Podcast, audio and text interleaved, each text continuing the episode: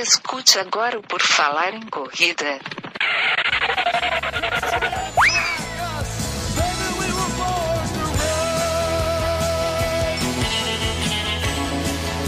Are you ready to run?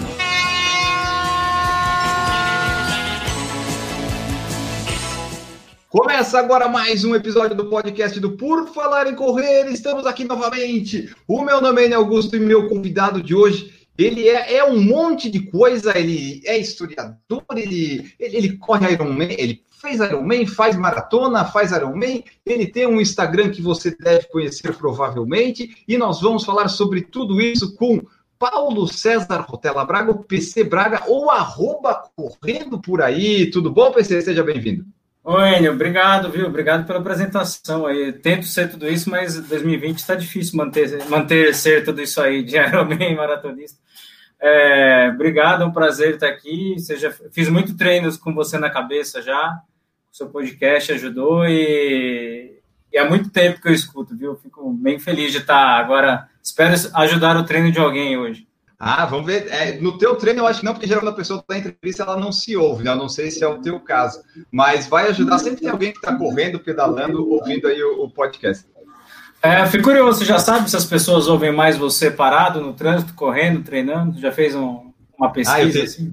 Eu teria que fazer essa enquete, mas eu acho que eles ouvem mais. Olha, não, eu sabia de uns que ouvia no carro, mas com a pandemia eles pararam, então eu não sei. Tem uns que ouvem ah. correndo, Tá, eu tenho que fazer essa enquete de repente. Você que está ouvindo agora esse episódio, você manda para mim como é que você ouve o, o podcast, para a gente saber aqui, para saber como é que a gente vai fazer as perguntas direcionadas, né? Tipo, ah, você está no carro, então fazer um tipo de pergunta que você não precise no Google pesquisar. Algo é, mas é, mas é interessante. Eu, eu costumo ouvir muito na academia, né? Até o último que foi o que gerou o nosso papo da Maria Zeferina Baldaia eu ouvi na academia, que é mais tranquilo, você consegue prestar atenção, né? Correndo, às vezes, dependendo do pace que o treinador, a treinadora passa, não dá para ouvir.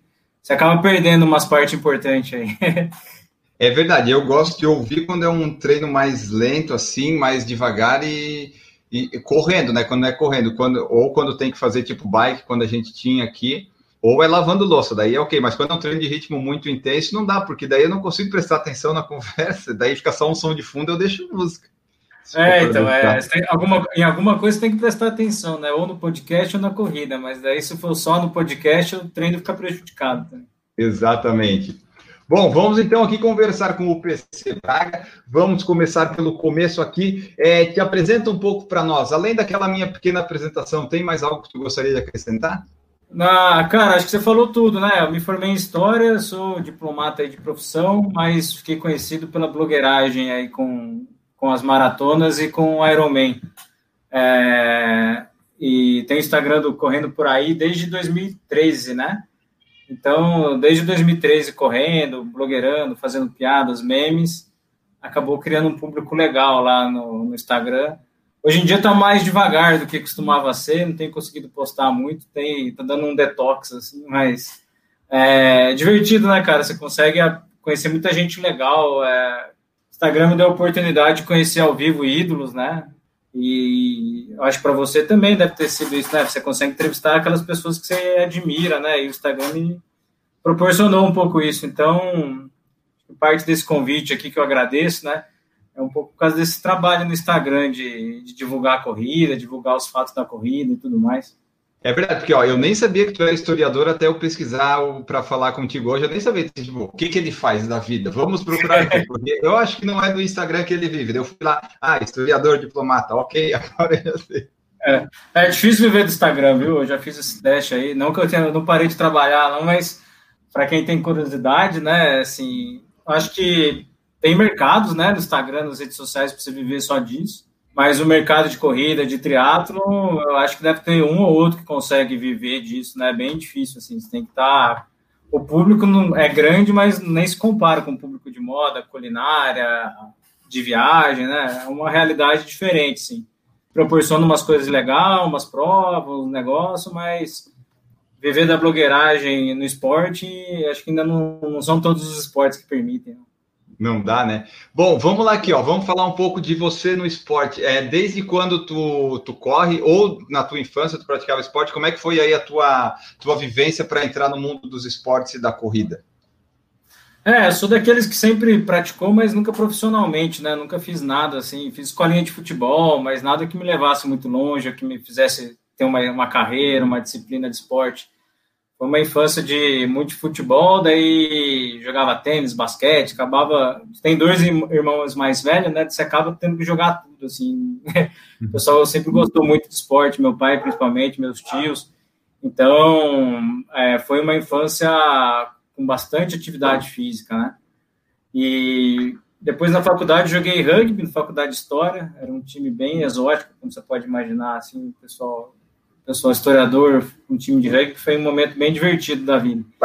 E aí, depois desse período da faculdade, foi conseguir levar mais a sério, assim, de ter mais uma, uma disciplina, né, de treinar sempre, de ter um campeonato tal. Mas fui ficando mais velho, morando sozinho, eu falei, putz, o rugby é legal, mas eu não posso machucar, né? Se eu machucar, comecei a morar sozinho, longe de casa. Falei, é um esporte de contato, né? Não acho que seja violento, mas é de contato. Uma hora ou outra dá um, uma trombada mais forte e tal. Eu falei, ah, não posso me dar o luxo de machucar, porque senão não tem ninguém para cuidar. Daí eu comecei a me interessar pela corrida, né? comecei a. Eu já tinha feito umas provas de 5 quilômetros assim, na, na, na adolescência tal, para ver como é que era, porque meu irmão corria. Mas, cara, fui, comecei a correr e tal. Eu morava no Paraguai nessa época, né? eu trabalhava lá. E aí fiz umas provinhas de rua, putz, curti pra caramba, né? Falei, pô, vai, vai tá coisa legal, né? Domingo de manhã, solzão, gente diferente. Nunca gostei muito de balada, não. Então, o domingo de manhã me atraiu mais do que o sábado da noite, assim. E aí, isso foi em 2012, comecei a fazer, daí, pô, treinando. Nessa época eu treinava que nem um condenado, cara. Um amigo meu, Henrique, que me passava os treinos, né, formado tal. Ele, pô, super bom, mas o, for, o forte dele sempre foi ele, jogava rugby, né? E aí, para fazer os treinos de atletismo, assim, de, de maratona que eu queria, ele ia no atletismo raiz, cara, pegava uns treinos de pista, assim, de pá, pá, pá. E eu não sabia muito, não tinha muito para quem perguntar, fazia aqueles treinos, cara. Pô, treino, hoje eu vejo, né, que era treinos ótimos, assim, de pancadaria o tempo inteiro. E aí, nisso foi indo. 2012 eu fiz a primeira corrida de rua em setembro tal. Até hoje não parei. Acho que 2020, infelizmente, foi o ano que eu menos corri, né? Não por conta minha, mas por conta aí da, da pandemia. Mas de 2012 para cá, eu fui tentando fazer pelo menos uma maratona por ano. Fiz uns Iron, fiz seis Ironmans nessa até de 2012 para cá, né? Deu seis Ironmans e foi a décima maratona esse ano agora. Então tento manter uma uma regularidade aí, pelo menos uma vez por ano fazer uma coisa dessa, né? Tá, mas assim, tu começou em 2012 correndo, daí tu já decidiu que queria fazer uma maratona, tu disse, ah, vamos fazer uma maratona? Foi evolução rápida, assim, nas distâncias? Cara, até que foi rápido. Hoje eu vendo, eu, come, eu comecei. É que, pô, eu sempre tinha, eu tinha uma memória esportiva, né? Eu tava meio paradão, assim, mas, querendo ou não, a gente sempre fez atividade a vida inteira tal. E aí, em 2012, comecei a fazer, voltei a jogar tênis, assim, fazer aula de tênis e correr putz, tava solteiro, com tempo livre, é, né? Só trabalhava, morava sozinho, então era trabalho e treinar, trabalho e treinar, trabalho e treinar, sem nada no meio, assim. Eu treinei que nem um maluco. Eu fiz a maratona com uns 11 meses de treino, assim, a maratona de Assunção.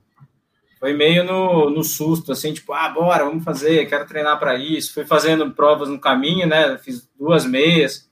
Fiz a meia de Assunção e fiz a meia das Cataratas lá. Pô, legal pra caramba. Que, aliás, eu queria voltar, nunca mais voltei lá, mas. E aí fui bem nas duas meias, assim, fiz 1,32, depois 1,27 na outra. Falei, pô. É, foi bem. Eu comecei. É, então, foi bem, assim, hoje eu vejo, né? Eu comecei a ver os tempos, falei, ah, cara, acho que dá para correr uma maratona, né? Se der, sei lá, se der zebra, deu, tal. E o treinador ficou, o Henrique, na época, ficou meio assim, né? Falou, pô, tá muito cedo. E ele tinha razão, né? Que depois da maratona eu tive aquela síndrome da banda Sempre esqueço o nome completo. tibial. É, exatamente. É. Até hoje eu não aprendi o nome inteiro, mas corpo sente, né? Você aumentar o volume muito rápido assim, não tem como. O corpo, uma hora, cobra o preço. E aí, mas foi, né? em agosto de 2013, consegui correr a primeira maratona. E eu já tinha Instagram nessa época, e eu via. O pessoal me marcava, né? Porque eu mais repostava foto do que post... fazia postagem mesmo. E aí eu comecei a ver a galera postando as coisas do Iron Man, né? E falei, cara, os caras correm essa maratona que eu corri depois de fazer, né, 3,800 de natação e 180 de pedal, isso aí não existe, não, tá louco. Mas ao mesmo tempo que você vê, você fica abismado, assim, você começa a querer ver se você faz, né? Tipo, falei, ah, corri a maratona, e aí nessa época conheci também que hoje em dia minha noiva Isa, que ela nada, né? E aí eu me empolguei a começar a nadar. Falei, aquela época você, porra, quero fazer tudo, né? Quero testar tudo aí, começar a fazer os esportes e tal. Comecei a fazer natação, chamava Borburritas lá no Paraguai, Borbulhinhas. O nome da escola era tipo uma escola infantil mesmo. E doideira, né? Eu não consegui atravessar a piscina, cara, na primeira, na primeira aula. Não consegui nadar 25 metros, assim. Eu parei no meio, né? No meio dos 25. E aí já bateu preocupação. Falei, puta, como é que eu vou fazer um Ironman um dia que eu não Sabe, eu sabia nadar, né? Mas naquela natação de clube, de brincar com a galera. E aí eu falei, ah, vai, bora fazer a aula. Eu fui fazendo aulinha mesmo, de pedir para o cara ajustar meu óculos, que eu não sabia mexer no óculos. E aí, nisso eu falei, ah, é, não dá para fazer Ironman ainda, né? Vou tentar fazer um meio daqui a um ano. Ah, tá. Começou nos curtos, pelo menos, né? Foi, pelo menos tu foi ah, rápido a evolução, mas foi, pelo menos não foi direto no Ironman da maratona, né? Não, cara, eu, eu fiz escadinha, assim, mesmo para maratona, foi rápido, mas eu cumpri todas as distâncias que tinha que cumprir até lá, sabe? É, corri 5, 10, a famosa São Silvestre, e depois fiz as duas meias, e aí fiz os treinos de 30, de 35. É, foi rápido, mas eu, não, é, eu sinto que eu não pulei etapas, não. Eu, e eu acho que é importante. Uhum. Quando a pessoa pergunta, eu falo, cara, é importante é, até para você se conhecer, cometer alguns erros, né? Que faz parte no caminho, em vez de deixar para cometer o erro na prova grande. Prova grande você investiu tempo, dinheiro, né? É bom chegar lá já sabendo mais ou menos o que, que você vai enfrentar tal. Daí eu fui atacar o meu grande medo, que era natação, porque, lá, puta, é uma coisa que eu realmente nunca fiz, né? Bicicleta eu pedalava assim, você sabe pedalar tal, mas nadar em mar mesmo não sabia. Aí eu me inscrevi numa prova que tem no fim do ano em São Paulo, que chama Fuga das Ilhas. Hoje em dia está bem tradicional, assim, é uma prova. Todo ano eles falam que é de 1.500, mas no final dá dois, cara. Não sei, acho que eles põem 1.500 para vender mais, sabe? Para galera animar. Falar, ah, 1.500 Deve ser difícil no mar. Se eles não acertam no asfalto, como é que vai acertar no mar? Exato. Não, e mesmo assim, conheço gente que nada super bem, né? Nada super reto e tal, não dá. Mesmo assim, dá mais que 1.500. Só que é, passei mal pra caramba, cara, nessa prova. Vomitei pra caramba, é, é, me senti super mal. Cheguei, sabe, pálido lá do outro lado. Eu falei, puto, ferrou, né? Como é que eu vou fazer Ironman? Não consegui nadar nisso aqui, não consigo nem ficar em pé. Só que daí eu fui encarar, fui fazer mais prova ainda de águas abertas, né? Falei, ah, o jeito de, que tem para ver se dá para ir mesmo é fazer mais, né? É tudo questão de, assim, eu consegui a medicação que tira um pouco o enjoo, né? Vocês têm, dá para, não é doping não, então dá para tomar sem, sem cair no doping. Mas eu tenho muito problema de enjoo, né? Nesse dia, cara, no Fuga das Ilhas, Fuga das Ilhas, é, numa praia em São Paulo, você tem que nadar até o barco e o barco, o barco te leva para uma ilha e da ilha você vem para a praia nadando, né? Eu vomitei indo para o barco. Antes do barco me levar para a ilha, eu já vomitei. Desculpa você estar tá vendo o podcast aí no horário de almoço. Mas, e aí no barco de novo, depois de novo na prova. Mas aí falei com o meu irmão, falou, ah, cara, tem os remédios que te tiram, né, isso aí que você tem, você tem uma sensibilidade muito grande, né? Eu sei que eu sei que eu tenho, que, pô, passo mal em parque de diversão, mas, é, e aí consegui, daí eu comecei a fazer, e é legal, né, nessa, é, eu gosto dos esportes, cara, que te dão um, um aprendizado muito grande, né? Essas provas de natação que eu fazia em São Paulo, cara, eu ficava em último em praticamente todas elas. Assim, é difícil uma que eu não fiquei em último, sabe? E isso que tinha categoria triatlo, que já era uma categoria café com leite, assim. Tem a categoria dos nadadores lá, tem uma categoria triatlo para quem quer ir com roupa de borracha, para os triatletas poderem competir entre si aqui. E aí, mesmo assim, levando pau, levando coco, levando onda na cara tal. Mas foi legal, foi assim, a, é, entre a maratona, entre terminar a maratona lá de Assunção e fazer o primeiro Ironman, que eu lembro, assim, que eu lembro de aprendizado, que eu tive que levar muito coco na cara, é, foi a parte da natação, assim. Tô sofrendo, mas se eu quero mesmo cumprir o negócio, é, não tem jeito de fugir, né? Eu tenho é que treinar mais, participar de mais prova, encarar mais prova. E é, um, é uma época que eu lembro com carinho, assim. Depois, depois da terceira prova, eu parei meio de passar mal, só ficava lento mesmo. A, a, a pangaresice na natação, isso aí nunca passou, mas pelo menos eu parei de de passar mal e de achar que, que eu não ia chegar até o final. Então tu foi pro triatlo porque tu viu que o pessoal tava apostando assim, ah, esse negócio de triatlo pode ser legal, já que tu tinha um histórico de esporte, daí tu quis experimentar. E hoje tu gosta mais do, tu é mais triatleta hoje ou mais corredor? Que qual que você gosta mais? Ah, minha piada é que eu só faço triatlo porque tem uma corrida no final, senão eu nem ia, assim. A natação é a natação e a bicicleta é o pedágio que tem para pagar para correr para correr uma maratona depois. Ah, eu gosto mais, depois com o tempo eu fui vendo, né? Eu gosto mais de correr, assim. Sempre foi minha modalidade que eu fui mais forte e tal. E a natação eu gosto menos, né? A bike eu aprendi a gostar, mas o, o que o triatlo me consumiu um pouco, os treinos de bike são muito longos, né? Muito tempo em cima da bike. Eu vejo pelos meus amigos de triatlo que quem vai muito bem nos Iron, né? A galera que é muito forte no Ironman e tal, o pessoal pedala muito, né? Muitas horas, o pessoal curte pedalar é, eu gosto também, gostava, mas não era um negócio. Eu não via na planilha assim, vamos ter 180 de bike, eu ficava feliz, sabe? Ficava mais apreensivo, assim. E aí. Mas, cara, Ironman eu acho fantástico, assim, é, a experiência pré-prova, né? E aí eu fiz a maratona em 2013, é, em agosto de 2013. E aí em 14 eu fiz, fiz dois meio Iron, né? Fiz um em agosto de 14, um ano depois da maratona. Fiz um em abril de 2015, fiz dois meios e depois eu fiz o Ironman de 2015, que foi meu primeiro. E aí foi, foi bem interessante, mas acho que eu devia ter treinado mais, assim, também, sabe? Eu, na corrida eu sofri bastante. E para quem gosta de correr, é um pouco, você tem que mudar a cabeça, né? A gente que gosta de maratona, de corrida, ou prova assim, é um esporte completamente diferente na, na maratona por si só e a maratona do Ironman. Isso aí eu só aprendi na prática, né? Maratona do Ironman, você corre cansado, você tem que estar com outra cabeça, a, postura é diferente, né? Mexe, eu acho que mexe até com outros músculos, né? Você está com uma postura mais cansada, você pedalou lá durante cinco horas e tanto, então... Mas foi legal, cara, eu acho... é, tanto maratona quanto Ironman, duas experiências, assim, quem puder e, e quiser, né, tiver condições, vale a pena que te ensina muito para a vida. Até hoje eu não sei ainda, eu já li uns, uns artigos aí para ver o que é mais difícil ser maratona ou Ironman. E mesmo um atleta profissional, né, eu já vi muitos que ficam em dúvida, porque a maratona também te exige muito, né, é uma exigência diferente, assim, de, pra gente que é, pô, eu sou um cara que não tenho, como é que se diz, sou da galera do fundão lá, não tem expectativa de tempo, de classificar para Kona, para nada, né, no Ironman.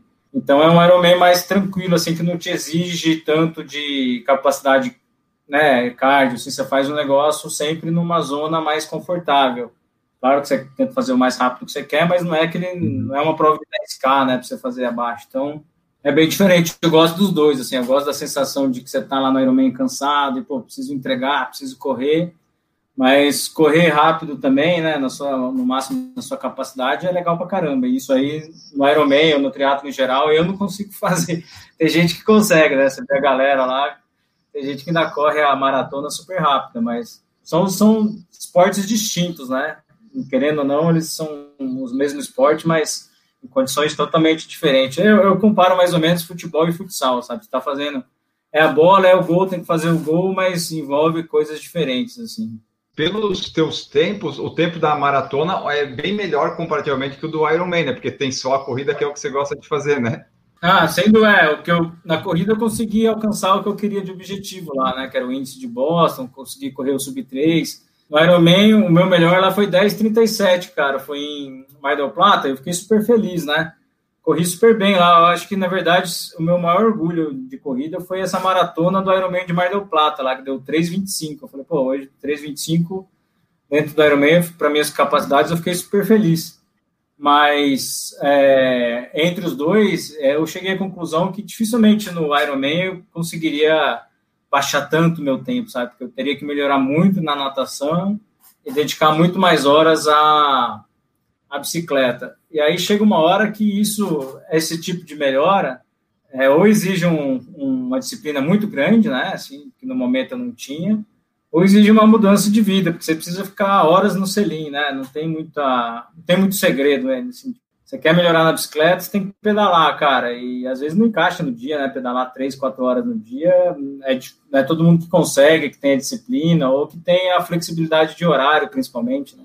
E até o, a maratona, tu já conseguiu fazer o, o, o sub 3, né? Tipo, o Ironman tu vai mais é por diversão. Na maratona tu consegue treinar e, e dar, tipo, o melhor de conseguir entregar tudo, né? No Ironman tu sabe que, é, eu vou completar, vou dar o melhor, mas na bike, na natação, não, não, não vai tão bem assim, né? É, então, não dá. Quando eu fiz esse de Mar del Plata, que foi meu melhor tempo até hoje, daí eu pensei, cara, se um dia eu quiser conquistar alguma vaga mundial, não sei o quê, eu tenho que diminuir muito mais que uma hora do meu tempo. Na maratona não dá para tirar uma hora, não consigo correr 2,25. no pedal daria para tirar uma hora se eu fosse muito bom, se eu desenvolvesse muito minha capacidade, né? E na, e na natação, o máximo que eu ia conseguir tirar se eu nadasse muito melhor era uns 20 minutos, se eu não me engano. Só que é um nível de dedicação que para minha vida lá na minha época não tinha, né? Então eu falei, cara, eu tô me divertindo, dificilmente eu vou conseguir diminuir meu tempo. Tanto é que depois que eu fiz meu último Ironman, que foi em 2018, eu já estava sofrendo muito para encaixar os treinos com o trabalho, né? Não estava conseguindo treinar, estava viajando muito. Então, principalmente treino de bike, de natação, ficou prejudicado. E aí eu pensei, cara, entre fazer Ironman sofrendo do jeito que eu estou fazendo, né, sem conseguir treinar, chegando lá na prova, não fazendo uma prova legal, e só correr, acho que eu prefiro só correr que só na corrida eu ainda consigo realizar os meus sonhos, que é correr baixo, né? Eu tinha os tempos que me indicavam mais ou menos que eu conseguiria correr abaixo de três, né, se eu treinasse. E aí eu falei, ah, vamos tentar. Eu combinei com a minha treinadora Luísa, falei, ô Lu, vou, vou parar com tudo, cara, porque eu não estou conseguindo fazer nada, eu quero concentrar em tentar é, correr abaixo de três horas. Foi, graças a Deus, foi um semestre assim que tudo se encaixou, sabe? Fiquei sem lesão. Eu acho que eu fiz, eu acho, se não me engano, uns 50 treinos com ela, assim, entre o dia que eu decidi, não sei o quê, eu contei lá, deu mais de 50 treinos e eu perdi um só desses 50 treinos, sabe? O resto eu consegui fazer todos. E nessas coisas eu acho que a constância é o principal segredo, né? Tentei ser mais constante que o seu podcast, o que é difícil, porque esse podcast que é, é, é, é a coisa mais constante da corrida nacional é o seu podcast. Aí, a gente tenta, a gente tenta, desde 2012, pelo menos, né? Mas é isso aí do treino funciona, né? Tipo, se tu treinar, se não perder treino, é, é, muito difícil tu não melhorar. Se tu tá seguindo uma planilha de treinador, tudo certinho, né? Quando é que saiu o seu sub 3? Foi ano passado? Foi em 2018, em, foi em Amsterdã eu, te, eu tava treinando e eu não tinha ainda muito uma prova em mente, né? Porque tava viajando muito, não sabia quando eu ia poder tirar férias. E aí calhou de que outubro não tinha reunião, podia tirar férias, estava tranquilo. E eu fui ver as provas pelo mundo, né? E aí, bem nessa época, cara, tinha eram duas opções, eu acho que era tinha prova fora assim para tentar índice, né? Tinha Frankfurt ou, ou Amsterdã. E aí eu fui dar uma pesquisada, né? Amsterdã, cara, é até covardia. A altimetria lá é zero, né? É quase, só não é negativa porque eu acho que, que não pode, assim, mas é, é uma prova perfeita. E no dia fez 12 graus, então, sabe uma confluência dos astros, assim? Tava treinado, peguei um dia frio, uma prova plana e uns pacers super bons. Eles tinham que já é difícil, né? Hoje, você não é toda prova que você tem o pacer do sub 3, assim, é difícil você achar uma uhum. prova tem o Pacer que puxa para sub 3, né? E lá tinha dois, cara, tem dois, dois caras puxando para sub 3. Então, eu encaixei na galerinha lá, fui atrás do vento, e aí foi super importante correr em pelotão, porque é uma prova que venta muito, né? Uma prova estreita, em muitos lugares ela é estreita, uma prova aberta, um super vento. E aí eu fui até eu fui até com o relógio sem olhar pace, cara. Meu relógio era só de cronômetro. Eu falei: "Ah, eu não vou ficar olhando pace, é só eu seguir esse caboclo aqui. Se o cara quebrar, quebrou, mas eram dois, né? Falei, se eu ficar olhando o relógio, eu vou ficar nervoso. O relógio às vezes dá alteração, tava com o relógio velho lá, dá alteração de pace. Então eu vou seguir os caras aqui, vou atrás dos caras e confiar que eles estão é, no pace certo. E aí fui indo, tava preocupado, né? Porque aqueles treininhos que você faz antes, você nunca acha que vai conseguir, né? Você faz aquele treininho uhum. solto lá na sexta-feira, uma corridinha, eu falei, putz, e nessa, nesse treinamento para Amsterdã, eu não consegui correr provas preparatórias, assim, não, não consegui correr meia, não consegui correr 10, estava treinando bem, né, fez todos os treinos, mas não estava com cancha de, de, de, prova. Mas daí eu estava lá já, eu falei, ah, eu nunca vou me perdoar, né, se, se eu estou treinado e com todas as condições, prova boa. Pô, a prova em Amsterdã tem um negócio interessante que ela começa, se eu não me engano, 10 da manhã também. A prova começa às 10 da manhã, então você consegue acordar bem, né? Não é aquela pressa de acordar, nossa, tem que ir no banheiro, tem que comer. Você consegue acordar bem, não tem sol, né? Que é um período frio até na cidade. E aí eu cheguei lá, falei, cara, será que eu, que eu sigo os pacers? Será que eu tô preparado? Sempre bate aquela dúvida, né? A gente nunca sabe exatamente se está preparado. Eu falei, ah, já tô aqui, gastei em euro, foda-se, vou correr atrás desses caras aí e ver até onde dá. E foi, pô, foi tudo bem. Assim, a hora que chegou no 35, 37, que eu vi que eu tava bem ainda, falei, cara, nunca cheguei tão bem nessa altura da, de uma maratona, né? Eu já tinha tentado correr um sub-3, assim, nunca tinha feito uma preparação específica, né? Porque eu treinava sempre para Ironman, mas eu já tinha tentado, né? E todas as vezes quebrei. Aqui eu não quebrei, eu consegui chegar perto, fiz 3 e 5, quer dizer, quebrei também, né? Porque cheguei 5 minutos depois, mas, mas eu nunca tinha chegado. Eu falei, cara, agora é hora de tentar, vai para tudo ou nada.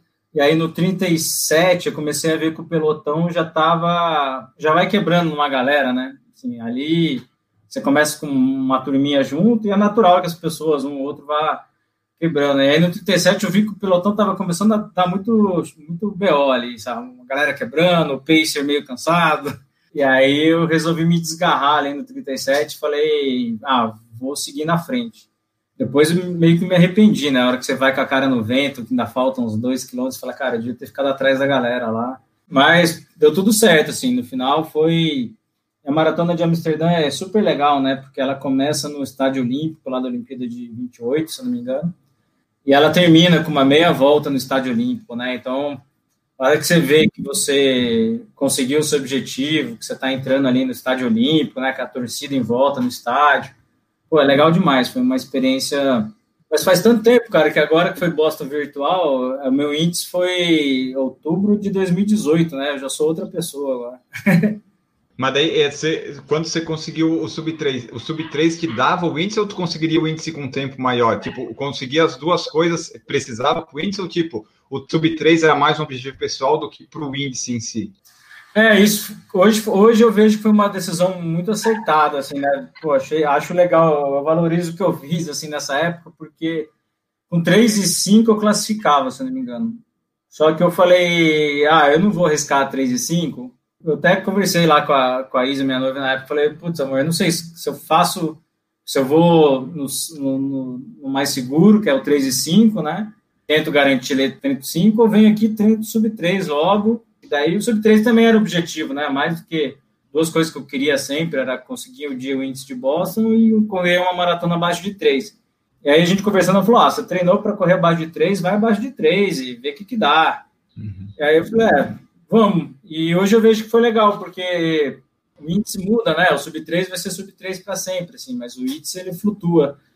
E se eu tivesse feito 3 e 5 na marca, eu não teria conseguido o índice, porque Maratona de Boston baixou cinco minutos, né, se não me engano, a última, a última nota de corte lá. Mas mesmo assim ainda tinha muita gente. Então hoje o índice ia ser menor ainda. Então, se eu tivesse tentado correr o seguro lá, feito 3 e 5, provavelmente não teria conseguido o índice, porque o índice baixou desde então.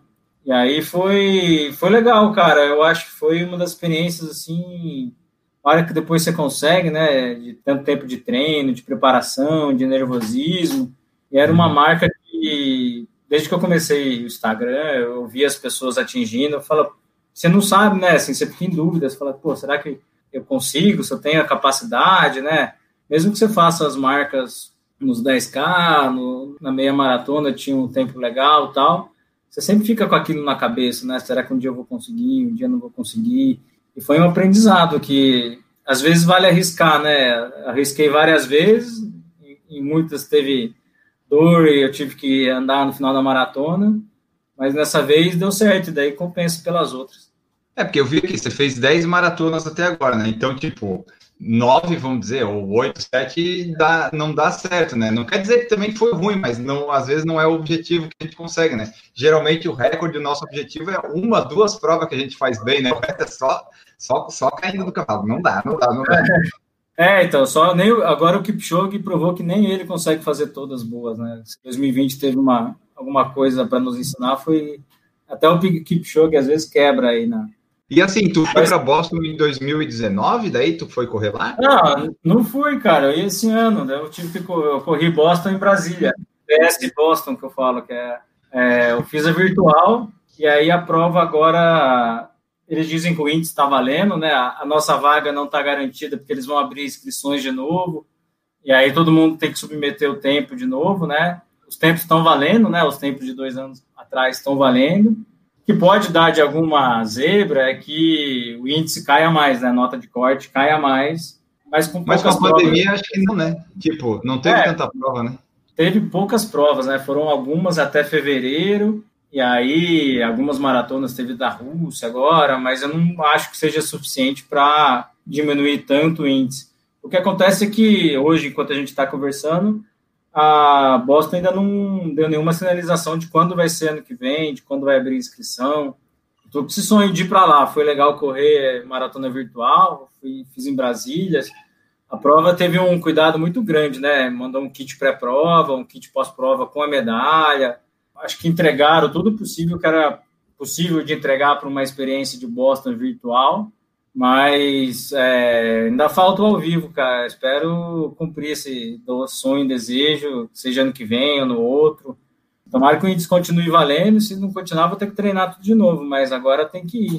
É, porque o 2,58, no fim das contas, foi bom ter feito, porque em tese dá uma garantida, pelo menos tu tem um tempo bom para entrar, né? Tu só não sabe se vai dar. A tua categoria qual é? 35, 39, 40? É, tô, tô com 38. Se eu não me engano, 38 já é 3,5, né? Eu acho que ainda não passou por 3,10, que a próxima categoria é 3,10. O foda é a categoria anterior, cara, tá todo mundo no sub 3. A galera tá no. Boston tá ficando bem surreal já, né? A você tem, tem amigos com tempos ótimos na maratona, mas é, dependendo do seu tempo, porque se eu não me engano, a categoria de 20 a 24, 24, a no, é, o índice que eles colocam na internet já é 3, só que como a galera tem mais gente do que vaga, já diminuiu de 3, né? Tem que ser 2 e 50 bolinhas, assim, então tá ficando difícil. Eu espero não ter que tentar esse índice de novo, não, porque foi, Hoje eu tenho ainda vontade de voltar a ficar em forma e voltar a correr uma maratona sub 3, porque é uma experiência muito legal. O final, assim, você da correr, conseguir correr naquele ritmo e com a galera em volta, foi uma experiência incrível. Assim, quero, quero sentir esse sabor de novo. é uma das alegrias que eu tenho aí na, nessa vida de esportista amador. Né? É, porque eu estava vendo aqui, o índice de 35 a 39 é 3,5, né? Então, em tese, o teu índice daria. Se tu esperar mais dois anos, é 3,10, aí fica mais fácil, né? Mas se tu quer correr uma maratona sub 3 de novo, tu meio que garante o índice, né? Se é. precisar. Geralmente, assim, a Boston, a prova é... Começa, as, as inscrições terminam em setembro, né? E aí começa a valer os índices de outubro até setembro do outro ano. E aí depois ele expira, então você tem que ir naquele ano, senão o seu, seu tempo não vale mais. É que esse ano, excepcionalmente, eles mantiveram por mais um ano o seu índice por causa da pandemia, né? Mas o cruel é isso, se você não, não conseguir, tem que ficar tentando aí correr baixo sempre para conseguir ir na próxima. E tu achas que, que, consegue atualmente? Como é que tu vê assim na, dos próximos anos? Ah, a pandemia vai passar e a gente vai voltar a treinar. Tu acha que dá ainda para melhorar, para bater um recorde pessoal, um sub 3? Como é que tá as condições aí do PC? As condições do PC estão graves agora, cara. Eu tô correndo super, tô super mal, tô super fora de forma, acima do peso, destreinado. Eu não tô falando de frescura, não é demagogia, não. Tô mesmo, assim. Desde sub 3 tem um negócio interessante, né? Que foi um marco que eu queria tanto. E aí, depois dele, eu não consegui fazer mais nada, assim, que me motivasse a ponto de, pô, ficar super treinado, sabe? Então, eu preciso re, me reanimar, me repreparar mesmo para Boston, essa Boston que eu fiz virtual, tá certo que eu escolhi, pô, foi uma época de seca em Brasília, peguei um subida e descida, mas fiz quatro horas e pouco, tá bem diferente do índice que eu consegui, né? Eu dei, entre eu conseguir o índice e eu correr a maratona, mudou bastante minhas condições, assim. Mas eu quero, cara, maratona nos dá esperança, né, Enio, que quanto mais velho, melhor, cara. Você vê a galera com 40 aí arrasando, né? A cabeça ajuda bastante, então no Iron mesmo, né? A categoria mais casca grossa lá é 40 44, 35 39, 40 44. Galera arrepiando assim. Então, quero sim, eu tenho esperança de Hoje em dia minha estratégia, pô, voltei a jogar tênis, estou fazendo os outros esportes para voltar à forma cardíaca. E 2020 foi cruel, né? Realmente não deu para treinar muito, não. E essa virtual de Boston, tu chegou a treinar? Treinei, cara, treinei, fiz os longões. É, senti muita falta dos treinos de pista, que foram os treinos que, que, me ajudaram demais na época da maratona de Amsterdã. Assim. Tinha a pistinha da UNB, lá em Brasília. Pô, eu, hoje, se alguém me perguntar aí, cara, o que, que você acha que tem que fazer, que para você serviu, foram os treinos de pista, sabe? Ali eu acho que mais do que os longões, os longões dessa minha preparação, quando eu fiz sobre três, não foram bons, assim, foram longões com tempos até que alto para a prova, sabe? Eu, eu, ficava um pouco frustrado, eu falava assim, eu não estou conseguindo nos longões fazer o treino que eu quero fazer a maratona, então eu achava que ia dar pau, né? falei, pô, não é possível, se eu não consigo fazer o treino de 30K, 32, só que os treinos de pistas me ajudaram demais, assim, garantiram velocidade, resistência, eu acho que tinha uma bagagem, né, de quando eu treinava, eu tinha feito Ironman, esse ano eu fiz desse ano que eu consegui Amsterdã. Tinha feito dois Ironmans no começo do ano, e aí acho que eu tava com a bagagem de, de longa distância, né? E, e, os treinos de pista me ajudaram demais. Não tem muito como, não tem muito segredo, né? Eu não sou professor de educação física, nem especialista, mas você quer correr mais rápido, você tem que acostumar seu corpo a correr mais rápido. É, não tem muito erro, né? Tu faz ali os intervalados, sai da zona de conforto, tu vai, vai melhorar um pouco, não tem como. Boston, tu ainda tem objetivo ali, tu quer ir fazer presencial e tipo Kona, que é aquela meca lá do pessoal do Ironman. Esse aí é quando tu ficar mais velho, tu vê assim, tipo, tem possibilidade de ir para Kona por agora ou é tipo, ah, vou esperar os 60, 70, porque daí fica mais garantido? É, eu gosto dessa esperança de quando ficar mais velho, mas é, eu sempre acho que ela é ilusória, porque são poucos, né? São poucas pessoas com mais de 60 que você vê fazendo Ironman, assim. A gente sempre fala assim, pô, quando ficar velho, eu vou ganhar todas as categorias, mas ninguém garante que a gente vai ter o pique, né, para correr. Assim, eu acho que a genética é bem importante, mas quando a minha, a minha conclusão, ainda quando eu fazia, eu estava mais no Ironman, eu achava bem difícil eu conseguir por categoria, né? O pessoal que está indo por categoria é muito bom mesmo, né? A pessoa, a gente fala que é amador, mas com qualidade profissional, assim, treinamento profissional, o pessoal manda muito bem. Mas Kona tem um detalhe interessante que ele premia os caras teimosos também. Se você fizer 12 Ironmans na vida, você começa a entrar numa categoria, depois do 12 Ironman, você entra lá num, num, negócio de legado, Legacy, Ironman Legacy, que as vagas ficam teoricamente mais fáceis por sorteio, né? Então, eu fiz, só que você tem que ser Ironman da marca Ironman mesmo. Eu fiz cinco Ironmans e fiz um capixaba de ferro, que é a distância Ironman, mas não é da marca, né? Eu preciso fazer mais sete, cara. Não sei, vamos ver. A hora que eu fizer mais sete Ironmans, eu entro nessa. Era o meu objetivo, né? Antigamente, meu objetivo era tentar fazer um por ano, dois por ano, para ir chegando mais perto dos 12. Mas o planejamento de vida deu uma atrapalhada. Espero. Eu tenho muito saudade. Eu, tenho... eu fiz meu último Ironman em 2018, agora deu dois anos. Ah, os treinamentos, a prova, são muito legais, né? O clima em Floripa, clima do dia da prova, o tanto de gente que você conhece, aquela parte da Expo, a chegada, a família ali torcendo. Essa parte é vale a pena. O pessoal diz, né, quem vai ver o Ironman uma vez acaba sempre fazendo depois, ficando com vontade de fazer, porque é um clima muito legal. É, a chegada é. do Iron Man lá é bem, bem legal mesmo. Tipo, o pessoal fica lá até o final. Os amadores que o pessoal gosta mais de ver, tá? Tem os profissionais que vão ganhar e tal, mas a festa que eles fazem é dos amadores chegando lá. Isso é legal. Eu já vi, acho que uma ou duas eu fui lá. É, massa demais. E primeiro ano eu cheguei acabado, né? Daí hospital dormir. Mas a partir do segundo ano, o pessoal me deu dica, falou, cara, vai pro hotel, toma um banho, janta, mas vem aqui lá perto da meia-noite, que é quando estão chegando os últimos, né? Que daí tem, a, tem o corte lá das 17 horas, e aí vem ver a emoção de ver os, os caras do final chegando, e, putz, é, é de arrepiar mesmo. Você imagina que o pessoal tá tanto tempo fazendo ali, sem parar, e Floripa nessa hora, já tem umas partes que é escura, né, cara, ali depois de Jurerê, que você tem que andar um pouco... É, para quem tá ouvindo é super seguro, tem os cones, tem os batedores, mas você tem que correr lá sozinho, né, numa parte lá, você, você, sua força, Deus, assim.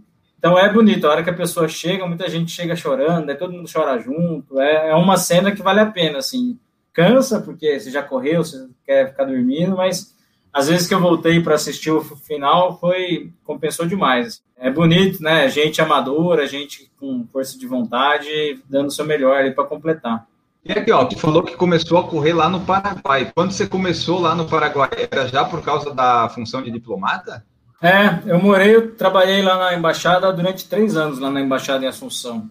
E aí, o primeiro ano eu tentei jogar rugby lá, mas estava sempre na reserva, machucando, enrolado, cara. Falei, não conseguia jogar.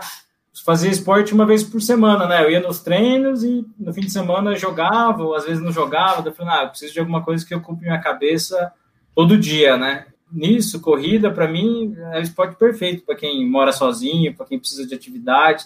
Você corre a hora que você quiser, só precisa do tênis, né? E aí comecei a correr, e lá é uma cena muito legal. Infelizmente nunca mais voltei, depois que eu mudei do Paraguai, não voltei para lá, mas é super bem organizado. Quem estiver ouvindo e tiver curiosidade de ir, tem a Paraguai Marathon Club, que é a organizadora. Super bem organizado, cara o resultado sai na hora, chip, é o mesmo chip de cronometragem da maratona de Nova York, as pessoas, kit bacana, bem organizado. Tinha menos gente, né? A maratona, essa maratona que eu corri, de, hoje deve ter mais, mas a maratona de 2013 eram 220 participantes. É um clima super familiar. Lá tinha mais ou menos, é, eu acho que não tinha corrida todo fim de semana, eram umas duas corridas por mês em Assunção, né? Assunção, querendo ou não, é uma cidade de 500 mil habitantes, então não tem não é uma cidade tão grande como São Paulo, Floripa, Rio, que você tem várias corridas no, durante um fim de semana, né? Mas foi legal, foi um difícil, né? Calor pra caramba no Paraguai, quem conhece lá. Assunção, a maratona é legal, mas uma maratona que lembra muito a maratona de Curitiba, é um sobe e desce danado.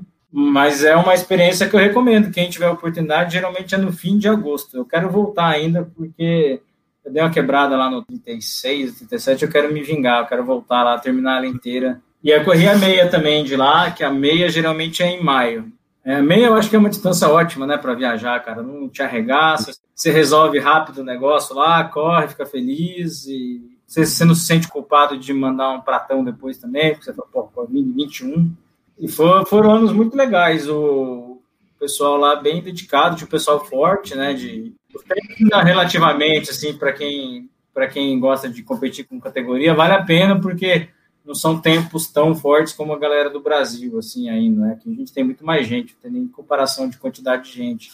Mas é legal, é competitivo, assim, é, vale a pena, vale a pena ir lá, fazer um turismo de um fim de semana, pegar um feriado lá, compensa muito, eu recomendo. Esse negócio de ser diplomata te fez ser meio nômade em morar? Como é que é essa história? Como é que o historiador virou diplomata? Tipo, tu, tu pensava nisso? Ah, vou fazer história, depois vou fazer. Como é que foi? Não, então, eu fiz história que eu queria ser professor, né? Eu gostava muito de dar aula, assim, de, queria dar aula em cursinho e tal. E aí eu fiz faculdade, cara. Eu comecei a dar aula, mas pô, tem que ter talento, né? Assim, eu achava que eu tinha talento para dar aula pro. Eu fiz uns estágios assim, em aula de colegial. Aula de colegial é um esquema, assim, você, você dá bastante conteúdo, tem a galera interessada, mas você não tem que desdobrar tanto a cabeça quando é aula para. Eu fui dar aula para quinta, sexta série, sétima série, daí que eu tive o baque. Eu falei, putz, cara, tem que ter talento, né? Que você, você é muito mais como professor ali para. Você tá com o filho das pessoas, né? Você tem que educar, você tem que, você tem que se divertir, entreter é difícil, né? Eu lembro que me deram, pô, tinha que explicar Império Romano em seis aulas lúdicas para quinta série. Daí eu falei, cara, não vai dar certo, não. Tipo, chega uma hora que eu percebi, eu falei, ah, eu queria, entrei na faculdade porque eu gostava de história, queria ser professor de cursinho e tal, achava maneiro, mas fui bem realista. Falei, ah, não é minha, não, não é meu talento. Meu pai sempre tinha falado do concurso da diplomacia do Instituto Rio Branco, desde que eu era moleque, né? E eu conheci um amigo que passou e, pô, antigamente era igual cabeça de bacalhau, ninguém nunca tinha visto alguém que tinha passado, né? A gente achava que era só filho diplomata que passava, ou galera com lá do Rio, né? Que era muita gente do Rio e tal.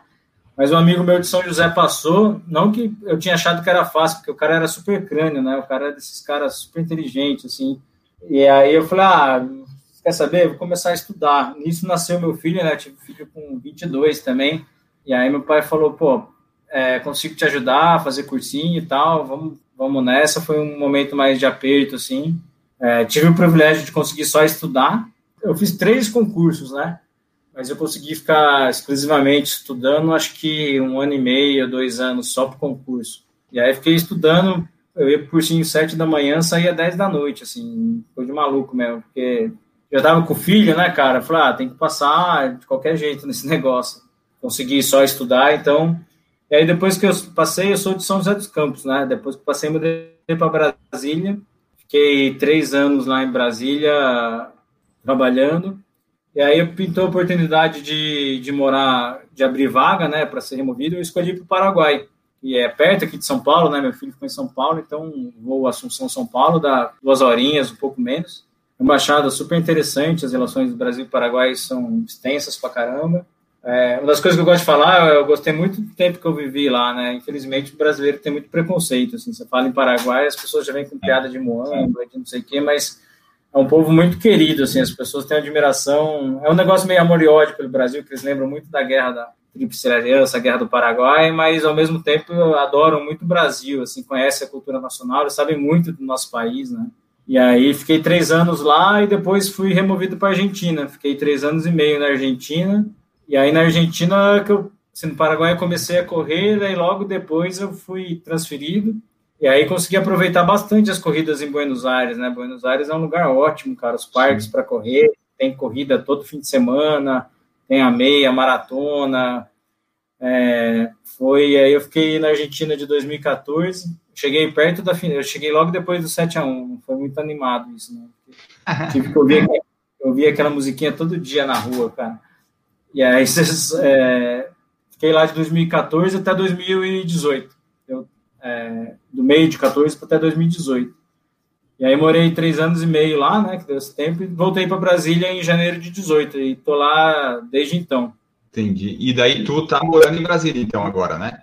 É, agora tô em Brasília e por enquanto vou ficar um pouco lá. Depois de um tempo vou sair. Ainda tô, não sei ainda. Tenho, tem que ver né, na hora. Geralmente assim, você, a hora que você quer sair, né, que você cumpre um tempo em Brasília, você tem que ficar. A gente sempre tem que cumprir um tempo em Brasília na carreira, né? Não pode ficar o tempo que quiser fora. Você tem sempre que voltar. E é até bom para reciclar, né? Para você voltar para o seu país, ver como é que estão as coisas e tal. E aí você aplica para quando tem vaga nas embaixadas nossas no exterior, você aplica, mas Hoje em dia eu não sei te dizer para onde que eu quero ir, não. Tem vários lugares que eu tenho vontade de ir, né? Entre eles, eu queria ir para o Quênia ou para Desabeba, lá para Etiópia, para pegar um pouco o peixe da galera lá, né? Aprender. Mas esse não tem espaço na embaixada, isso aí não libera, né? é, então, estou esperando lá para ver se eu consigo. Mas é, é uma carreira interessante, tem que estar preparado para morar em diferentes lugares, né? Pra o idioma é importante aí, tu tem que saber, tipo, espanhol, inglês, tu é poliglota, precisa ser? É, no, no concurso, é, no meu ano caía português e inglês, e aí são as principais, né, essas aí, e aí você podia optar por mais uma língua. E aí eu optei pelo espanhol, mas podia optar por espanhol, francês, mas eu acho que no concurso, o meu concurso de 2008, no concurso atual, eu acho que francês e espanhol voltaram a ser obrigatórios. Você não tem uma nota mínima, mas como são poucas vagas, você tem que ir bem, né? Então você tem. Eles não, eles não têm o grau de exigência que tem o inglês. Assim. O inglês tem que fazer uma redação, tem que fazer tradução, versão. As provas de espanhol e de, de francês elas são mais práticas, assim, é um texto com uma interpretação. Mas é, o inglês e o português são os básicos, assim, são os que todo mundo precisa saber mesmo. E assim, antes de voltar a falar da corrida, triatlo e do perfil, eu só queria saber, o que, é exatamente que um diplomata faz? O que que tu faz assim no dia a dia? É tipo tradução de coisa, manda e-mail para outros países? O que é exatamente?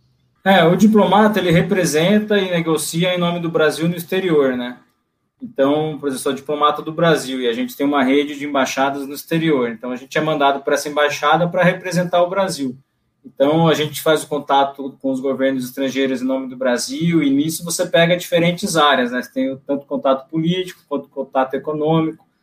As nossas embaixadas também auxiliam as empresas brasileiras no exterior que querem começar a exportar. E tem o super importante, que é o trabalho consular também, que é o trabalho de apoio ao cidadão brasileiro que está no exterior, é emitir visto, emitir, emitir certidões, emitir passaporte, é, a gente é a cara e o braço do Brasil no exterior. Quando você está em Brasília, você ajuda né, as embaixadas que estão no exterior. Você tem o trabalho político de, de juntar informações sobre os diferentes países, de fazer as relações do nosso governo, dos nossos diferentes ministérios com os demais países. Eu, especificamente, estou na área de meio ambiente, é, mais especificamente na área de mudança do clima. Então, a equipe lá onde eu trabalho, a gente executa as posições brasileiras de mudança do clima nas negociações internacionais. Então, a gente se reúne com os outros ministérios, Ministério do Meio Ambiente, de Ciência e Tecnologia, Ministério de Agricultura, ver o que, que o Brasil tem feito em mudança do clima, quais são as políticas que a gente deseja né, em mudança do clima, o que, que falta de capacitação e tal. E quando tem as, as reuniões de, sobre mudança do clima, que são as COPs, né, que tem uma vez por ano, é a gente, os diplomatas do Itamaraty, que negociam em nome do Brasil. Então, os países ficam. Mudança do clima, mais ou menos, sim. Todo mundo quer saber quem vai pagar a conta, né? Assim, as pessoas emitiram vários de efeito estufa, o, o planeta está sentindo as consequências disso, tem dado prejuízo, né, para produções, tal, degelo, e algo, algo precisa ser feito. Então, os países negociam para ver que tipo de, de controle, que tipo de tecnologia é possível, como que a gente consegue é, solucionar em conjunto um problema que não tem fronteira, né? um, um problema que afeta todos os países. Mas na diplomacia você tem um milhão de possibilidades, né? Tem colegas que trabalham com promoção da agricultura brasileira no exterior, colegas que trabalham na área jurídica, uhum. uma parte de direitos humanos é super importante também, o pessoal na ONU. E a parte bilateral é isso, né? Assim, quando você tem alguma coisa entre o governo do Brasil e do Paraguai, para usar como exemplo, são os diplomatas brasileiros lá e os paraguaios aqui que negociam e buscam entendimento para resolver alguma pendência ou para promover uma certa política, desde construir ponte a, a fazer cooperação jurídica, tudo isso passa pela gente assim, ó, ser formado em história e tal, tu conhece bastante coisa de história do mundo, e daí isso também te ajudou a, a gostar de conhecer a história da corrida? Tu sempre gostou desse negócio de história, essas curiosidades? Ah, gostei, cara. É, é a parte de. A história te deixa. A gente. Dizer, acho que boa parte que fez fazer história também um pouco de curiosidade, né? A gente tem curiosidade de saber o que passou, o que não passou. E aí pega um gosto pela leitura. E, daí, quando foi começando a paixão pela corrida, eu fui começando a querer entender a história da corrida, né? foi meio que natural. E aí comecei a ler livros sobre o assunto e até hoje me interesso quando vejo alguma coisa pintando assim um livro, uma história bacana. Tem muita gente que, que faz é, livros interessantes de história da corrida, né? E muitas curiosidades. Pô, tem é um universo gigantesco na né, história do esporte. É, na, na faculdade eu ainda fiz um curso que era sobre história do futebol. Era uma, uma matéria lá de que fui de enxerido lá no mestrado de ouvinte.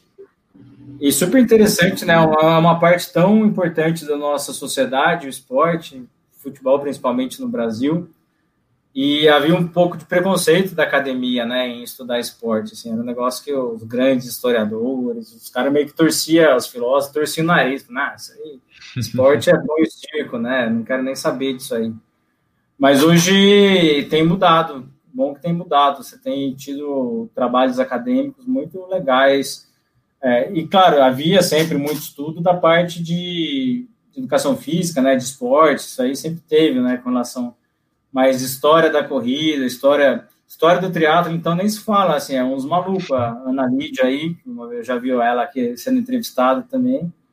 Ana Lídia, de vez em quando eu troco ideia, Ana Lídia Borba, eu troco ideia com ela, fala, Ana, você sabe dessa história, e ela sempre sabe, assim, então, e é uma história que, legal, né, precisa ser resgatada. Iron Man, por exemplo, Iron Man Brasil de Floripa já tem uma história gigante, né, de anos, acho que deu mais de 20 anos já. E às vezes é difícil achar informação, você tem... Eu lembro quando eu pesquisei, que tinha mais informação no Wikipedia que estava em alemão, assim, que trazia todos os ganhadores do masculino e feminino do Iron Man Floripa, sabe? E eu faço questão, quando eu acho um post legal, uma história interessante, eu gosto de postar, porque isso não, não tem muito, né? Fica uma história meio perdida mesmo. E aí eu achei legal, que eu quis postar da Maria Zeferina também, da sua entrevista, porque o que você faz, né, na hora que você entrevista essa galera, é uma história oral da corrida brasileira. É, então, quando eu consigo esse pessoal que já correu é legal, porque a gente ouve deles, que a gente tem, né? O Brasil tem esse problema, porque assim, se tu vai nos Estados Unidos, desde a década de 30, 40, 50, eles têm tudo registrado, quantos rebotes o cara pegou, quantos pontos ele fez, é. quantas rebatidas. O Brasil, tu não tem nada, tu entra no site da maratona de três anos atrás, uma maratona, tu provavelmente não vai achar o teu resultado. E daí é legal que esse pessoal da corrida, do triatlo, eles não têm tanta tanta coisa assim contada. Deve ter uma nota no jornal, uma matéria ali, quando tu ganha uma São Silvestre, mas daí a pessoa falando, pelo menos tu tem um registro a mais e mais, vamos dizer, fidedigno, né, do que aconteceu. E aí, desse pessoal ainda brasileiro que ganhou, é, é, mais legal de saber. Por isso que quando eu consigo, né, eu vou, vou perguntando, a pessoa vai falando antes, a versão dela, que eu acho que é a mais real, a gente consegue é. ter. Não, mas é legal, eu tava ouvindo pensando nisso, falei, pô, uma baita história, né, cara, de uma atleta brasileira, assim, que é aquela história que a gente sempre fica meio com lágrimas nos olhos, né? Pessoa que começou humilde, conquistou tudo e até hoje permanece uma humildade ímpar, assim, né? Ela falando das conquistas dela, incrível. Esse tipo de história, acho que pô, a, gente, a gente, como ouvinte, tem que te, te agradecer por compartilhar, porque fica perdido, né? Como você falou, fica perdido em notícias de jornal. Você entra lá no Wikipedia, você consegue ver os ganhadores mas você não tem essas nuances, né, de como foi a corrida, de quem que eram os favoritos, quem que estava lá.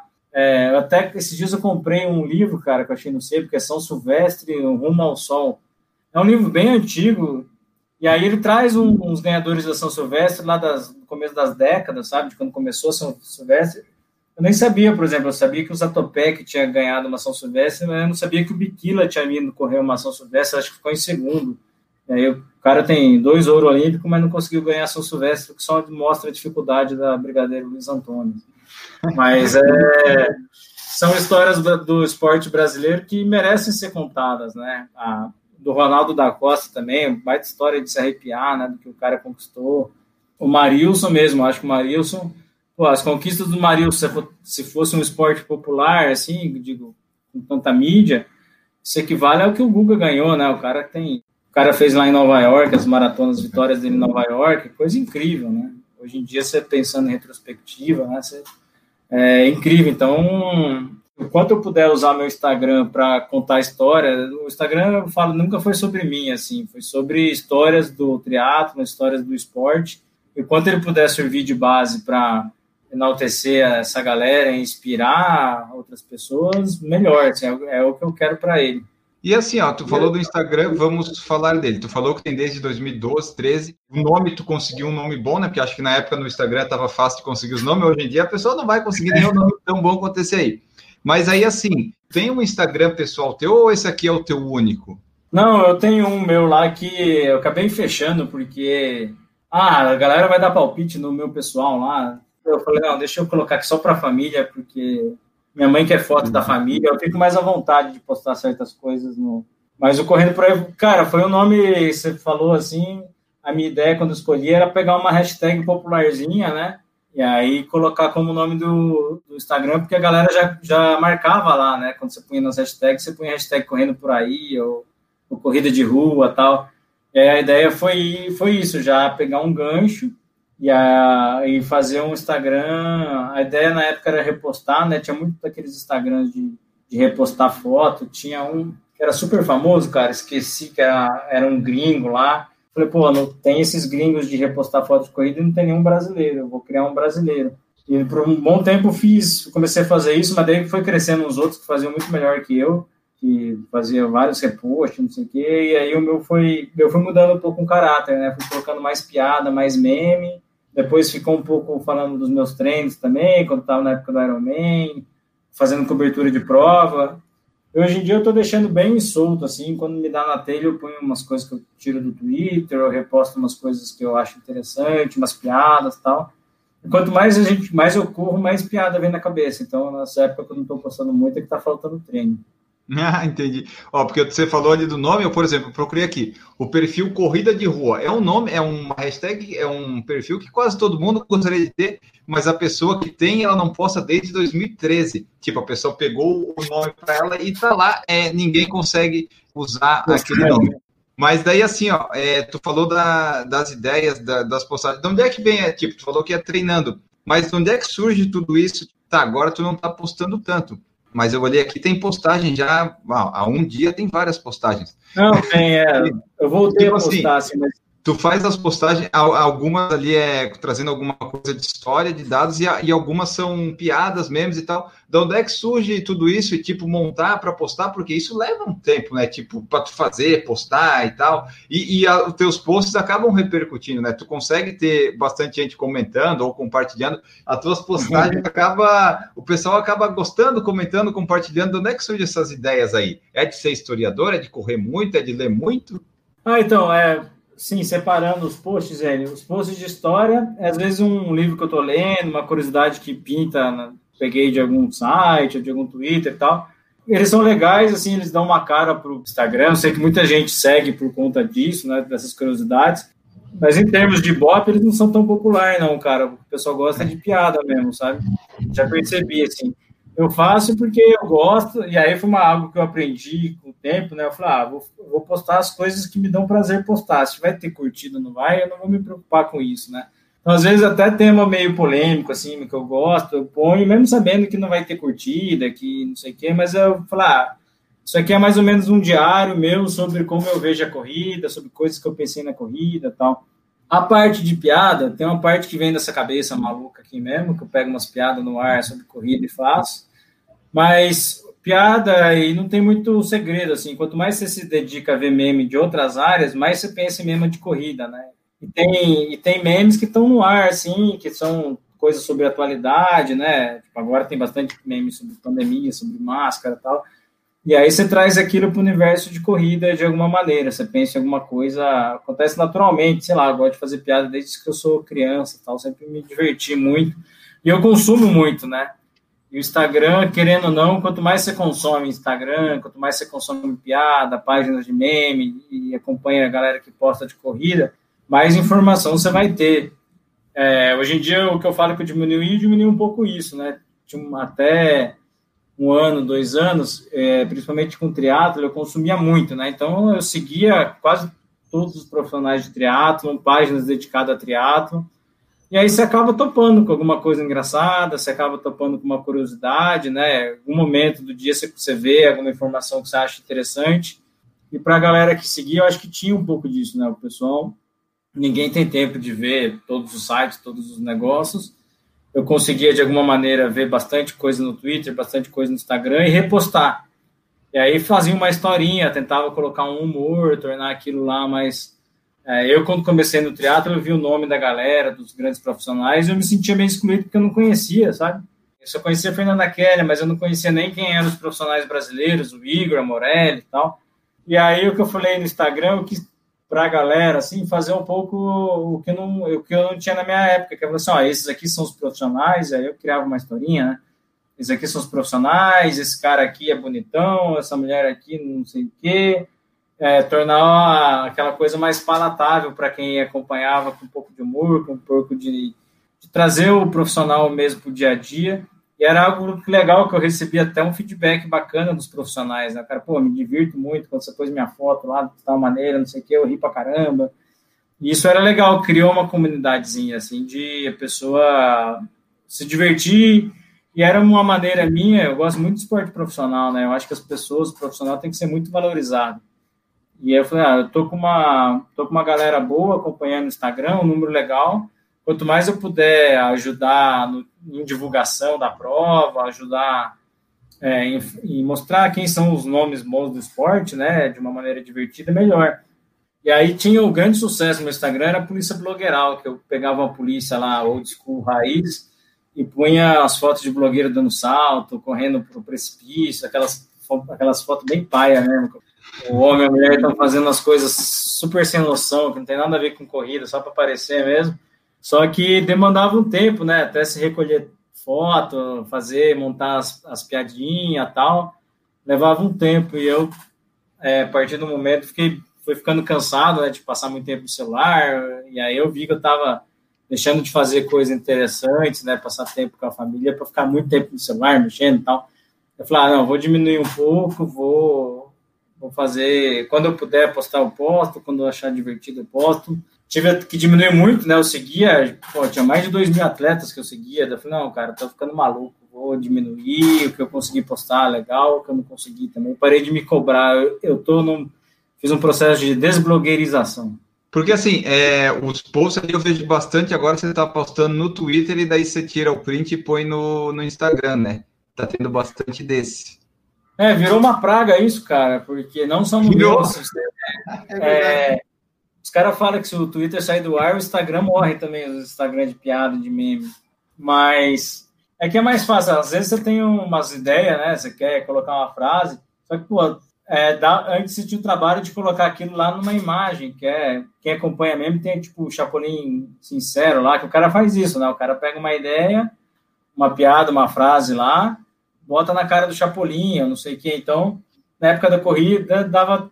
Sim, você pegava um personagem, tinha o Lucas, meu amigo, que fazia super bem isso com a ilha, né? Eu vejo outro que eu gosto bastante, corredor irônico, Joel, se ele fazia isso com a cara do Bolt. Só que, pô, você já tem uma frase bacana que você pôs no Twitter, que já está repercutindo, você acaba pondo no Instagram e tem uma recepção boa, sabe? É, no começo eu achava que ia ter rejeição, porque a galera quer ser mais foto e tal, mas a hora que a frase dá uma piadinha ou dá uma desperta, assim, na zoeira da galera, ela, querendo ou não, ela espalha, né? Assim, ela... O pessoal comenta, curte, fala. Então, funcionou bem. Fica feio, né? Aquele Instagram bonitão, cheio de fotos de lugar mas hoje em dia não tá dando para viajar muito para lugar bonito, então vai as piadas mesmo. É, e assim também, o, a pessoa, ela, eles não leem o, que a gente coloca no texto do Instagram. Então é melhor tu colocar o texto na foto, que a pessoa obrigatoriamente ela vai ler, né? Porque tu não adianta tu colocar uma foto bonita e o texto embaixo. A pessoa não vai ler. Esse aqui, pelo menos, ele lê e tu consegue, pelo menos, que o pessoal veja o que, que tu escreveu, né? tu vai postar assim, tu fica pensando assim, ah, esse aqui vai dar bom, eu sei que vai dar bom, outros preocupam assim, ah, eu tenho que ser o primeiro a postar sobre esse assunto, senão alguém vai postar. Tu tem essa tipo de preocupação? Não. Não, hoje a galera tá boa, assim, se a pessoa que tá ouvindo, assim, se o seu objetivo for ser um Instagram competitivo, você tem que ser rápido nas coisas, porque tem muito Instagram bom de piada, né, assim. É, eu tinha uma preocupação antes, principalmente com o triatlo, quando eu acompanhava mais de perto, de tentar, pelo menos, dar a informação mais rápido, sei lá, fazer uma análise que foi o Ironman lá do Havaí mais rápido e tal, para gerar engajamento, esse tipo de coisa, né? Hoje eu não tenho tanta pressa, assim, da notícia. Quando eu tô vendo uma maratona, que é legal, é legal postar tal, mas eu não tenho tanta essa preocupação de ser o primeiro, de, de não sei o quê, de...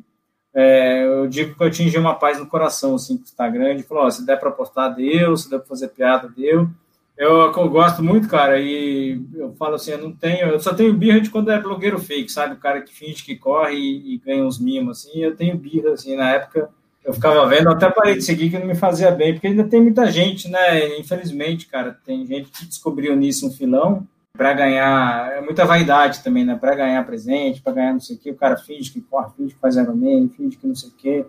Mas eu fui me desencanando, falei, ah, não vou ficar preocupado com isso aí não, vou ficar feliz com as coisas que eu tô ganhando, com as coisas que eu tô fazendo e tal. E é bom, hoje eu tenho uma, eu acho que hoje a relação que eu tenho com o Instagram é mais saudável do que eu cheguei a ter, assim, eu cheguei a uma época passar realmente muito tempo, muito tempo postando, muito tempo preocupado é, se ia dar piada tal. É, esse negócio de saber se vai dar certo a piada ou não, o Twitter, hoje em dia, eu acho que serve um pouco para isso, sabe? Você joga a frase lá no Twitter, tá, um pensamento, e aí você vê como é que tá o engajamento no, no Twitter. E aí se eu vejo que a galera tá comentando muito, não sei o que, eu falei, pô, isso aqui dá um bom post no Instagram também. Se eu jogar no Instagram, a galera vai comentar. E, e eu acho que isso aí ajuda um pouco a, a, medir, assim, mas eu parei de desencanar também se o negócio vai... A minha medição, assim, eu dou risada da própria piada, às vezes, sabe? Daí se eu acho que, eu, que a piada uhum. tá engraçada, eu falo, ah, talvez o pessoal curta. E o segredo, eu acho, do humor, humor de Instagram, não sei o quê, corredora, corredora amadora, ela quer se sentir representada ali naquela piada, né? E a gente passa pelos mesmos perrengues, mesmas dificuldades, todo mundo quer corredor amador, o cara trabalha, o cara tem a, a mulher trabalha, a mulher tem que lidar com o marido, com os filhos, o homem também com a mulher, com os filhos.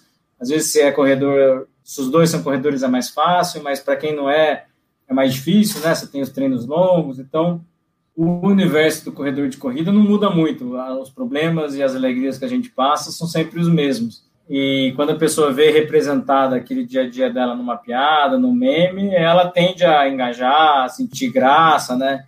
É, o Instagram hoje em dia e o humor tem um humor meio autodepreciativo, que é engraçado, né? Então, quando você é. Quando você coloca assim, pô, o Kipchoge mostrou que mesmo os, os, grandes corredores quebram, mas a gente que é ruim sempre quebra. coisa do tipo. As pessoas acham graça, né? E querendo ou não, no Instagram sempre tem aquele do super-herói, o blogueiro super-herói, o blogueiro que nunca quebra, que tá sempre bem. Quando você pega umas piadinhas assim de tipo, pô, hoje tá fogo, tá todo mundo quebrando, a pessoa ri, engaja. Tem vários tipos de caminhos, né, para quem quer ter Instagram. É, eu não, não, acho que o meu seja um super sucesso, eu não digo isso por demagogia, porque você vê, assim, tem gente com 100, 200 mil, 200 mil seguidores, então gera um engajamento maior. Eu acho legal, tem, tem o cardápio é grande, né? Você quer seguir aquela galera de performance? Tem. Você quer seguir a galera que é mais do humor? Tem também. Você quer seguir a galera que vai para conhecer gente e fazer amizade? Tem também. Tem é, o bom da rede social é isso, né? Você consegue achar o que você quer e se você não gostar também, você pô, para de seguir e finge que nunca existiu. Hoje em dia tem muito perfil que tu vai olhar é de, de piada de corrida. É, tem vários nomes aí de corredor, de, de triatleta e tal, de piada, né? E eu, às vezes eu vejo assim, a pessoa ela vai postando, às vezes ela faz vários posts, porque tipo, ela vai tentando, sabe? Ah, essa, vou botar essa piada, essa piada, essa piada. Uma delas vai, vai dar certo, uma delas vai virar e vai ficar bom. Mas eu queria ver ali, tu falou, o teu perfil hoje aqui tem 37 mil e meio seguidores, tem ali o engajamento tal, tal, mas daí tu viu também que assim, é, num, tipo, tu fazia aquilo tudo lá no passado, às vezes tu vai e tu viu, pô, eu não vou conseguir viver disso, então para que que eu vou me estressar tanto com isso, né? Porque às vezes a gente entra num negócio assim e só se a pessoa é, conseguir um retorno muito bom que vale a pena, né? Porque senão tu perde muito tempo no Instagram e não tem retorno nenhum. É, eu falo que assim, se a pessoa quer entrar no Instagram de corrida ou triatlo, não sei o que, esporte, para ganhar dinheiro, cara, se ele investisse dinheiro num curso de outra coisa, você vai, o retorno é maior, sabe? Se você puser o quanto de tempo você fica no Instagram para ganhar dinheiro, com quanto que retorna, dependendo, se a pessoa não se dedicar e não achar. Claro que hoje em dia já tem gente que vive de Instagram ou de YouTube de corrida, né? Que faz muito bem mas é uma dedicação, não são todos que conseguem, uma dedicação quase exclusiva, né? Com bastante conhecimento. Então dá para viver disso. Mas se a galera, se, quem está entrando com expectativa de, pô, vou ficar rico com Instagram de corrida, com não sei o quê, não vale a pena. O que hoje eu gosto, o que me fez manter o Instagram, voltar a ter o Instagram e manter, é que eu me divirto bastante, né? Com, eu vejo uhum. piada, eu gosto de ver as pessoas reagindo à piada, eu gosto de divertir a galera. Eu aproveito para pôr uns temas políticos que eu gosto, assim, né, igualdade de gênero, esse tipo de coisa. Então, dá para dá falar também de temas interessantes. Você aprende né, com seguidores, muita gente passa muita dica bacana para ver. Quando, sei lá, às vezes eu falo de beisebol, cara, e alguém fala, pô, tem um filme massa, e aí você vai assistir. Esse tipo de troca é legal, né? Mas é, vale a pena. Eu fiz um teste há duas semanas e eu recomendo, por estar no Twitter isso aí você coloca meia hora de bloqueio, todos os celulares hoje você consegue pôr um limite de bloqueio para redes sociais, né? Então, uhum. você põe lá meia hora no seu Instagram, você tem meia hora por dia para olhar seu Instagram. E aí você começa a valorizar mais essa meia hora, sabe? Isso aí para de seguir coisas que você, que não te agregam. Coisas que você via, porque, sei lá, a hora que você fica três horas no Instagram, você vê qualquer coisa, né? A hora que você só tem meia hora, você fala, pô, essa pessoa que só posta churumela, só posta desastre, não quero ver ela. E aí você cria. Tem um livro muito bom que é Pare de Ler as Notícias, né? Tem até no TED Talk desse cara. E aí ele mostra o quanto que você consome de coisas é, no dia que você não tem nem. que você vai no automático, né? Você vai vendo notícias, você vai vendo Instagram e, e aquilo realmente consome horas do seu dia. Você não percebe, mas somando é, e não que eu seja purista, falando, não, todo mundo tem que estudar filosofia alemã em vez de ler Instagram. Instagram é ótimo, né? Eu gosto, eu vejo, pô, tem hora que quer descansar, quer ver uma coisa legal, você vê o Instagram, né? É legal ver os artistas e tal. Mas demorou um tempo até eu ter uma relação mais saudável do tipo saber que aquilo está consumindo tempo e ter uma resposta ativa a esse consumo de tempo. falei, não, eu vou ficar um tempo sem e a hora que você fica um tempo sem, você começa a fazer mais outras coisas mesmo. Né? Começa a ler mais, ou ver mais filme, ou passar mais tempo, ou correr mais. Então, hoje eu tenho Instagram, mantenho e tal, mas tento fazer com que ele não consuma mais do que me faça bem. Eu vi ali, tu fez parte ali da probiótica, tu fez ali umas entrevistas e tal. O que, que o Instagram ali, do Correndo por Ele, te proporcionou, assim, em termos de esporte, que tu falou ali, né, que já encontrou é, ídolos, pessoas profissionais. Tu não fez ele por causa disso, mas por causa dele tu acabou conseguindo fazer algumas coisas legais. Daí, quais foram essas? É, assim, uh, tem os mimos, né? Ganhei uns tênis aí nesse percurso, nada, não veio nenhum Vaporfly de 1500, mas foram tênis legais. Assim. É, eu acho que, assim, em termos de ídolo, durante o Ironman, não só por causa de marcas, né? Mas é, como o Instagram ficou conhecido pela galera do Ironman, que na época também não tinha tanto Instagram de triatlon, né? Com piada tal. Você tinha mídia tradicional, mas não tinha Instagram. E aí, sabe, na largada poder bater papo com os ídolos, assim, tipo Igor Morelli, a época Ariane, a Pamela, as pessoas é, conversando com você, você poder ter uma abordagem, assim, de perguntar coisa, né? Desde moleque, você, sei lá, via futebol, eu queria conversar com o ídolo, né? E aí, na hora do triatlo, o triatlo e a corrida de rua já te dão essa possibilidade, né? Já é mais acessível porque você está ali na largada, está no dia anterior. Então, não só por causa do Instagram que eu consegui ter acesso com eles, porque são pessoas super simpáticas que estavam lá também. Mas esse tipo de coisa é legal, né? Tive durante dois, acho que foram dois ou três Ironmans patrocínios para correr a prova, não patrocínio, mas ganhar produto, capacete, macaquinho e tal. E depois veio a equipe da probiótica também, que foi muito bacana. A gente fez, gravou vários vídeos que ainda estão no YouTube sobre história do triatlo, história das corridas. É, então, ficou um material aí de herança dessa época da probiótica. Consegui cobrir umas provas, foi uma experiência nova para mim, né? Que eu fui co cobrir provas como imprensa, assim, imprensa entre aspas, não sou jornalista nem nada, mas entrevistar a galera ali pré-prova, cobrir um pouco, fazer uma análise do que foi a prova. Foi uma experiência que estava nervoso na época que a Analídia tinha me convidado, né, para fazer essa parte. Falei, pô, Ana, nunca fiz isso, cara. Sei lá, a profissão não tem nada a ver com isso, é uma coisa totalmente diferente. Ela falou, não, mas, pô, a galera te curte, já tem um público tal, vamos lá, você faz as suas piadas lá. E foi uma experiência que eu curti. Chegou numa época da vida que eu estava muito atribulado com trabalho também, com, não estava conseguindo treinar. Daí eu não conseguia aproveitar 100% ela, né? Porque não conseguia ir para as provas todas tal. Mas conheci uma galera super bacana. Foi uma, uma época da vida que pude conhecer a fábrica, a galera que trabalha, como é o marketing esportivo desde dentro, tem acesso mais ou menos como eram as organizações da prova, como que é investimento em esporte. Uma área que não é minha área de formação, e aí eu tinha muitas curiosidades e quis, e foi super legal para conhecer e para ver. Mas foi isso, assim, eu ainda não sou dos blogueirão que conseguiu ir para Nova York, tudo pago, assim, mas a maioria das coisas sempre paguei do bolso, não tem nenhum problema com isso também.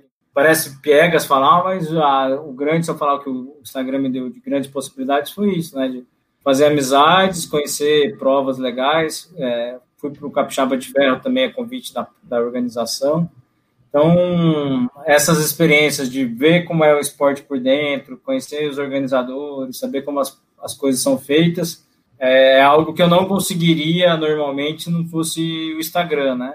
É o que eu acho que hoje em dia eu posso falar que foi um fruto disso aí. Tipo, o, por falar em correr, o podcast a gente conseguiu. É, eu, por exemplo, eu tenho a minha agenda aqui, eu nunca tive tanto contato de, de, pessoas. E, tipo, a maioria de pessoas que antes eu achava que eu nem nunca ia conseguir falar. A gente não ganhou assim dinheiro, passagens, já ganha uns tênis aí, umas inscrições de prova, mas tu conhece um monte de outras pessoas é, que no, depois indiretamente pode gerar alguma coisa, mas pelo menos tu tem lá. Já consegui falar com vários treinadores, ex-atletas e tal, e tipo, no fim das contas, né, já vale a pena. Seria legal, claro, poder viver disso e largar tudo? Seria, mas não é, né? também vamos viver a realidade. Já tá bom demais conseguir também esses contatos. Se conseguir melhorar, ok mas não, não tá ruim todo esse pessoal que eu já consegui entrevistar e falar aqui, e o pessoal que a gente conhece, amigos e tudo mais, já, já vale a pena, né? Não, claro, porque existe aquela ilusão, né? Que a pessoa sempre acha que vai achar alguma coisa que vai viver daquilo, e o Instagram deu essa ilusão a algumas pessoas que viraram blogueiras profissionais com um milhão de seguidores e vive disso, né? Vive de, de ganhar viagem e postar sobre viagem. Mas não é uma realidade que precisa ser para todo mundo, né? É uma realidade, é aquele 1% que conseguiu viver disso e tal pra gente, é isso que eu falei, cara, tanto de gente legal, e legal mesmo, né? Não é legal de fazendo falsa demagogia, não. Gente bacana que você conheceu nesse mundo da corrida, no mundo do triatlo. Você encontra na prova, dá risada, aprende, faz amizades para a vida inteira, né? Esse tipo de coisa, se eu tiver que falar, e claro, não é exclusivo de alguém que tem um canal como você, um Instagram, né? Como eu, assim, é pessoas a hora que você começa a entrar na corrida e começa a se engajar e conversar e trocar ideias, você conhece gente mesmo, né? É um, é um espaço de socialização muito interessante e muito importante. nossa vida adulta, dificilmente você consegue juntar a molecada para jogar futebol, né? Às vezes você encontra dois amigos para jogar tênis já é difícil. A corrida não. A corrida te dá a possibilidade de encontrar um monte de gente já. Quando a gente tinha 14, 15 anos, você ligava vinha 15 pessoas jogar futebol com você, né? Hoje em dia já é. Não é todo mundo que tem essa realidade. Então, a corrida e o Instagram viram um meio para isso, te permite fazer contatos, amizades, conhecer gente, aprender bastante. Dessas coisas todas que tu já postou no, no Instagram, teve alguma assim que foi muito polêmica, que de repente tu teve que, às vezes, fazer um post de retratação ou apagar? Já teve alguma coisa assim? Ah, cara, eu já apaguei, sim. Quando dá muita briga, eu apago, porque eu não tenho saco de ficar lendo briga, assim, sabe? Eu não lembro de uma específica que tinha dado muita treta, assim, mas sempre quando você posta alguma coisa, as pessoas hoje acham que tudo é fla-flu, né? Então, às vezes, a pessoa acha que só porque eu defendo que deve haver medalhas iguais homem e mulher, que eu sou comunista e tudo mais. Então a galera já vai para uma outra vibe. Eu falei, não, cara, meu objetivo é só ter mais gente no esporte. Assim. Se você dá incentivos, vai entrar mais gente no esporte e tal. Mas é, antigamente eu me engajava, agora eu já tô falando, ah, beleza, fala aí sozinho. Mas dá, é, de vez em quando você erra a mão aí. Já postei besteira também, né? Às vezes você faz uma piada que não, você errou, e aí vale a pena tirar, não tem porquê também deixar lá rendendo. Hoje em dia, tu tens treinador? Como é que tá a vida do, do atleta aí? Tá treinando por conta ou tem alguém que te orienta? É, eu treino com a Luísa Tobar, eu tirei umas férias de um mês, porque eu falei, Lu, preciso ficar sem nem saber que existe planilha, assim, eu tô sete anos recebendo planilha, então depois dessa bosta virtual, eu falei, Lu, preciso só dar um tempinho na relação, mas quero voltar a treinar com ela, gosto muito da Luísa Tobar. Eu vi aqui no perfil do Instagram que você colocou, você já fez travessias, é isso mesmo? Tipo, travessia de 24 quilômetros, é isso? Foi, cara, nadei 24 quilômetros, acho que é a coisa que eu fiz hoje que eu acho mais maluquice, assim. Tem uma prova que é de Bertioga até a base aérea do Guarujá, que é uma prova feita pela Força Aérea, que chega na base aérea lá de Santos, e ela tem 24 quilômetros. Eu conheci minha noiva por conta disso, né? Ela falou, a gente estava trocando conversa, assim, a gente foi apresentado, e aí, eu, eu, cheio de querendo aparecer lá, falando que eu ia correr uma maratona no dia seguinte e tal. Ela, ah, eu tô treinando para uma prova de 24 quilômetros de natação. E aí eu achei que era mentira, né? Procurei no Google. Daí eu vi que eu só via natação na Olimpíada, que é 100 metros, 200 metros. Daí de 100 metros, 200 metros passa para 24 quilômetros. Achei que era mentira. E aí ela nadou, né? A gente foi se conhecendo, ela nadou e a gente se desafiou. Ela fez um meio Ironman e aí eu tinha que nadar 14 bis. E nadei, cara, não sei se eu recomendo, não. Quantas horas foi isso? É, eu levei 8 horas e 17, se eu não me engano. Meu Deus! A pessoa que ganha, dependendo do ano, porque muda muito com a correnteza, faz em até 5 horas e 40, assim. Nossa. Então, para a pessoa que é rápido, é um negócio mais factível, assim. Eu nado, nado mais devagar, deu 8 horas e 17. Foi puxado. É uma baita experiência, é uma prova muito legal. Tô falando assim porque eu não sou um bom nadador, mas para quem gosta de nadar, vale a pena. Procurem a 14 bis, que é uma experiência incrível. É historiador formado e tal. Tu gosta da história de tudo, assim? Tudo que tem alguma história que te interessa ou é mais esporte, algumas coisas mais pontuais? Então, N, depois que eu passei no concurso, cara, deu uma desencanada de história do Brasil, história mundial. Queimei o cérebro. Com... Falei, agora eu vou ler história que que eu tiver vontade, assim. Hoje em dia eu voltei a ler história pura e simples, mas fiquei bons anos sem ler livro de história, tal, lendo mais biografias, é, coisas divertidas. Hoje em dia eu voltei a ler história, mas eu leio menos história, assim. Eu gosto de história, mas não é algo que eu tenha voltado a estudar mesmo. Tenho lido mais livro de corrida, livro de esporte, bastante biografia de esportista, tal me interesso mais, estou mais livre, assim, lendo literatura, quadrinhos, mas gosto, né, assim, a minha formação foi uma faculdade muito, é uma faculdade muito interessante, muito divertida, se aprende, te falo com ótimos historiadores, trago com carinho isso, mas ainda não é algo que seja meu, meu prato principal hoje em dia. Tu falou de livros, tu gosta bastante de ler, pelo que eu percebi, né? Gosto, cara, é, eu leio bastante, assim, de sempre estar com um livro na mão, e é uma das coisas que as pessoas pedem um pouco no Instagram, né? A gente tem tá lá no uma carência, né? Tem vários. É, a gente tem uma carência de livros de corridas, né? De triatlo nem se fala, assim, principalmente de triatlo em língua portuguesa quase não tem. Livro de corrida ainda tem, ainda tem uns bons no Brasil, só que não são tão divulgados, né? E essa lista acaba ajudando as pessoas, minha ideia. E aí eu fui vendo que as pessoas também se interessam. Eu postava livro de esporte, de corrida, e aí eu fui começando a postar literatura, assim, algo que eu tinha gostado tal. Tem bastante público, tem gente que fala, oh, eu sigo aqui, fico anotando os livros. E é muito legal. Esses dias eu recebi uns directs, a pessoa, cara, li tal livro, e tipo, um livro que eu tinha indicado anos atrás, a pessoa leu, veio falar que adorou, que a pessoa começou a ler. E isso é gratificante, né, cara? Tipo, dá até meio medo, assim, pô, a pessoa está seguindo a mesma dica, preciso prestar atenção no que eu estou dando de dica aí, porque o pessoal segue.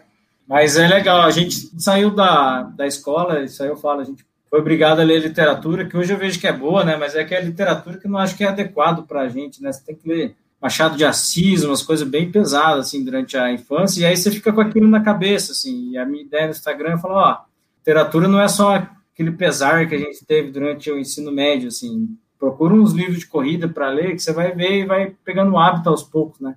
Depois daqueles livros que você gosta, dos mais óbvios, corrida, uma biografia massa de um atleta que você admira, com aquilo você vai criando hábito e você vai expandindo depois e, e lendo livros de outras áreas tal. É um, é um hobby, é um hobby, uma, é um negócio bem legal, assim, eu tento fazer sem ser muito de tipo, ó, oh, olha só o que eu li, quero falar assim, ó, galera, esse livro aqui é legal, se tiver aí fazer uma viagem longa, tiver tempo de aeroporto, tiver em casa, desliga um pouco no Instagram, lê esse livro e tenta incentivar nesse sentido. É porque é complicado, né? Tu tá lá com 12, 13 anos, a pessoa diz, ah, você tem que ler Grandes Sertões Veredas, Machado de Assis. É, não, eu não, não quero isso. Eu, eu li bastante na infância, mas eu lia mais era gibi, história em quadrinho. Aí tinha que ler esses livros no português, assim, ah, aí eu, eu fiquei até em recuperação em português, porque eu não li os livros. Eu até gosto de português, eu até vou bem nas provas de concurso e tal, mas ler assim, quando eu tinha 12, 13 anos, não dá. Tô assim, ah, ah, vai ler lá o Machado de Assis, vai ler o Alienista, assim, não, a gente não, não quer ler essas coisas. Ah, é uma pena né, ainda, porque isso aí fica na cabeça, cara, fica na uhum. cabeça da galera e, tipo, eu fui redescobrir gosto de ler, meio que por obrigação também na faculdade, né? A faculdade de História é basicamente bastante leitura. Mas hoje, mesmo assim, voltando depois da depois que eu terminei o concurso, tal, fui voltar a ler Machado de Assis, Guimarães Rosa, tal, e eu vejo que, cara, são baita livros, assim, uma cabeça dos caras impressionante. Mas a gente foi obrigado a ler numa época que a gente não, né, não com cabeça para aquilo, mas ficou marca então, eu tento, com esses hábitos de leitura, meio que desmistificar. Falou, pô, você não vai ficar lendo A Senhora Andou pelo Salão, você vai ler um livro de corrida que é massa pra caramba, que fala da sua realidade.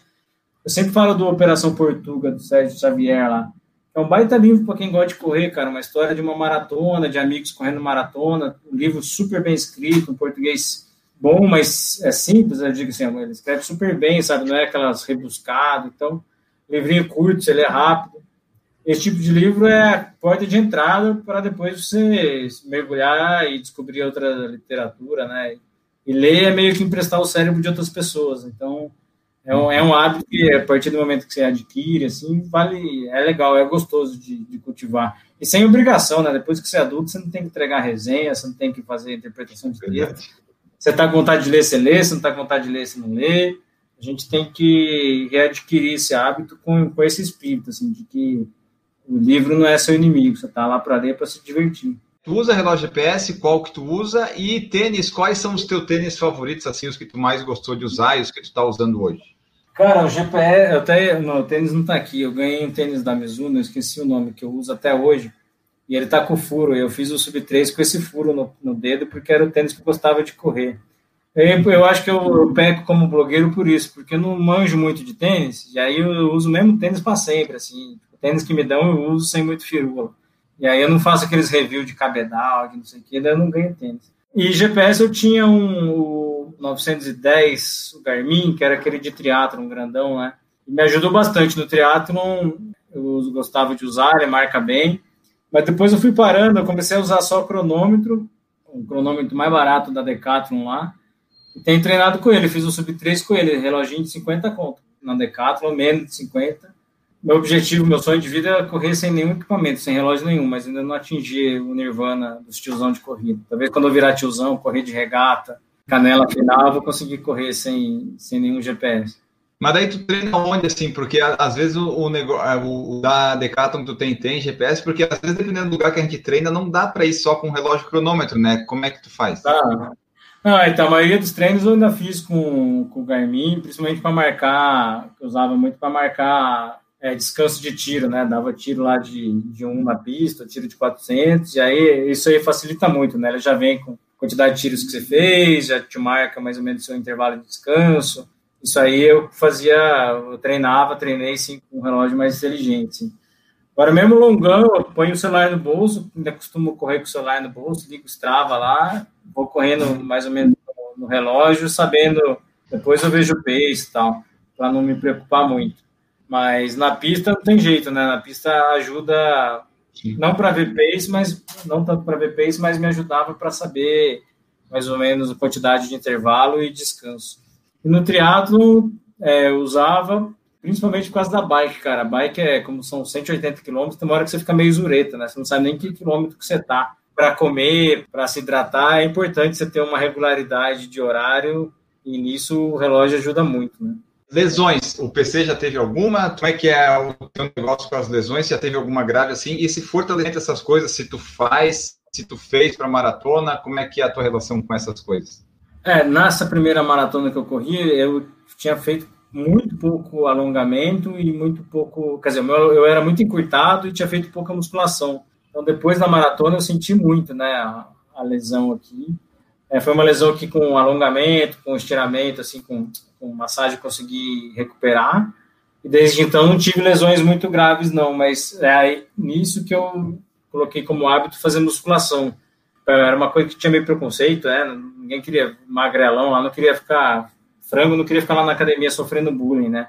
Mas hoje em dia eu acho essencial assim a musculação para corredor se você quiser correr mais longe e mais rápido, é a musculação, para mim, é o que sustenta o, a boa técnica e o pace por mais tempo. Para mim é tão importante quanto os treinos de corrida foi o fortalecimento. E agora, Boston virtual, que as academias estavam fechadas, eu não consegui fazer musculação. Cara, Enio, eu senti, sabe, senti na pele isso, assim, a perna não estava forte o suficiente para aguentar correr 42, sabe? Então, eu, eu valorizo muito assim, musculação, acho que é essencial para quem quer correr mais rápido e dá para sentir, assim, pouco tempo de musculação, você já sente a perna né, aguentando mais o pace.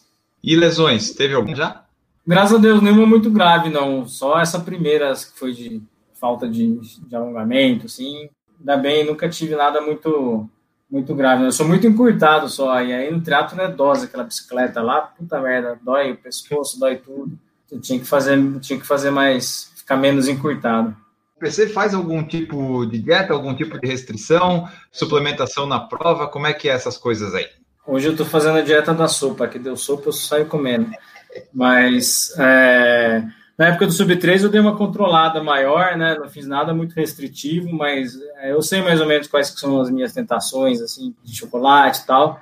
E aí eu consegui reduzir bem o peso para correr mais leve, né? Fez uma boa diferença isso também. Mas eu não sou muito noiado. Hoje em dia, você perguntar o que eu estou comendo, não tenho nenhuma. Meu, minha, minha comida hoje não é nada esportiva. Mas na época eu tentava comer, quanto menos porcaria, melhor. Não tem muito segredo, né, cara? Quanto mais, é, mais natural, menos industrializado, esse tipo de coisa, eu, eu seguia. Na bike eu tentava fazer uma alimentação também mais equilibrada, mas sempre tinha um lanchinho essencial, assim, que era uma batatinha, meu melhor Ironman foi lá na Argentina, que eu comprei um monte de pão de miga, coloquei aqui atrás e fui comendo pão de miga na bike. Então não tenho muita dica para dar, infelizmente. E altura e peso, qual que é? Tem 1,66, agora deve estar quase 80, mas na época do Sub-3 lá eu estava com 72. Que também não é pouco, né? Para 1,66, é, eu geralmente sou mais parrudo do que os atletas. É mais forte também, né? Quando está fortalecido. É. É, mas você for, é, acho que você for dividir 1,66 por 72, fazer aqueles índices corporal lá, todo mundo já achava que eu era, era mais magro e tal, mas não consigo emagrecer. Eu já consegui chegar a 69, mas sofri demais. Então, acho que 72 por aí é o meu peso ideal de competir. Quais maratonas tu já fez? Qual foi a tua melhor prova, tua pior prova e qual que é uma, um sonho assim que tu tem para fazer nas corridas de maratona, uma prova que tu gostaria de fazer ou no triatlo também, né? Triatlo eu acho que é Kona, mas enfim, qual que tu, o teu sonho assim de fazer? Ah, eu fiz, é, eu comecei por Assunção, daí eu fiz Buenos Aires três vezes, Rosário duas vezes, que é outra que eu recomendo também, maratona de Rosário é muito boa. Fiz uma que é de, de aqui, que é de Mogi, aqui Mogi Guaçu, aqui na região de Mogi Guaçu, a Guararema, que era uma de montanha. Fiz Curitiba, foi minha última aqui no Brasil. É, não sei qual que eu estou esquecendo, mas teve Amsterdã, é, Amsterdã e a de Boston virtual. É, meu sonho ainda é Boston, né? Quero correr lá, essa foi virtual. Para mim valeu também, mas eu quero estar lá. E no triatlo sonhava um dia ir para o Havaí, quero voltar com esse projeto um dia das provas gringas, eu não sou tão fissurado em Major e não sei o quê. Ir Boston mais por causa do índice, mas eu não tenho tanto. Eu acho que correr no Brasil, correr em todo lugar é tão divertido quanto. Assim, a maratona de Curitiba no passado foi uma prova dessa para mim, sabe? Me diverti pra caramba, achei o lugar super massa, uma prova desafiadora. Então, a verdade que eu mais gostei de ter corrido, claro que Amsterdã, né? Foi uma experiência incrível, mas Rosário na Argentina também é uma baita prova, sabe? Uma prova raiz, simples, rápida, a galera super massa, e tem um detalhe que eles dão premiação para os 42 primeiros de cada categoria, então é troféu para quase todo mundo lá. Mas é difícil, cara, o 42 tem que fazer uns 3 e 20 e pouco para ganhar o troféuzinho. E tu aproveitou então esse tempo na Argentina para fazer que? Eu vi tu fez cinco na Argentina, né? Provavelmente nesse é, tempo. Foram, foram três em Buenos Aires, eu perdi só uma lá, e fiz duas em Rosário, que é a segunda maior maratona lá da Argentina, né? Eu só não fiz aquelas de montanha, me arrependo um pouco, cruz e as maratonas lá, não, eu não acabei não indo, porque a Argentina, querendo ou não, o turismo interno é até um pouco mais complicado, mais caro, daí tinha que tirar férias, daí nas férias eu acabava vindo para o Brasil, mas é um baita cenário de corrida lá. E de prova ruim, assim, teve alguma que deu muito errado? Cara, essa de Boston Virtual deu uma quebrada boa, foi minha maior quebrada em maratona até hoje. Teve uma em Buenos Aires também que eu fui tentar o sub 3, eu passei a primeira a meia maratona para 1,27 alto, assim, cara. Tipo, é hoje que eu me consagro, e aí depois já era, né? Quebrei lá no 25, no 23 e fui, é, fui andando quebrado, correndo quebrado até o final. É, mas eu acho que é super normal, cara. No começo eu ficava preocupado, mas é arriscar faz parte também, né? Claro que é horrível andar quebrado, ninguém gosta de andar de andar numa maratona, de não estar quebrado, mas uma hora ou outra você tem que arriscar, né? Você tem que apertar o acelerador, mesmo sem ter todas as certezas das, de todas as variáveis. Uma hora você tem que arriscar. E aí eu vejo que essas quebradas foram importantes para o dia que eu não quebrei depois. Veio 2020, né? As pessoas até tinham planos, algumas tinham, algumas não tinham. Veio a pandemia, a, a bagunçou tudo. Como é que é, ela influenciou na, na tua vida de corredor de atleta? Tipo, os treinos teve que parar e daí foi difícil retornar. Como é que a pandemia afetou aí a, a tua vida? É, para mim foram três variáveis principais: o aumento de comida, que está mais tempo em casa, estou trabalhando em casa desde então, então aí escapei mesmo da dieta, tá lá em casa sem sair, mesmo comia tudo que era de bom. É, eu fiquei os primeiros dois meses sem treinar, depois eu consegui treinar, ia treinar na hora do almoço lá na UNB em Brasília, que não tinha ninguém. Fui fazendo corridinha de 5, 6 para tentar manter. Agora, o que mais me atrapalhou é isso, assim, a falta de prova, as academias fechadas me deixaram sem norte, né?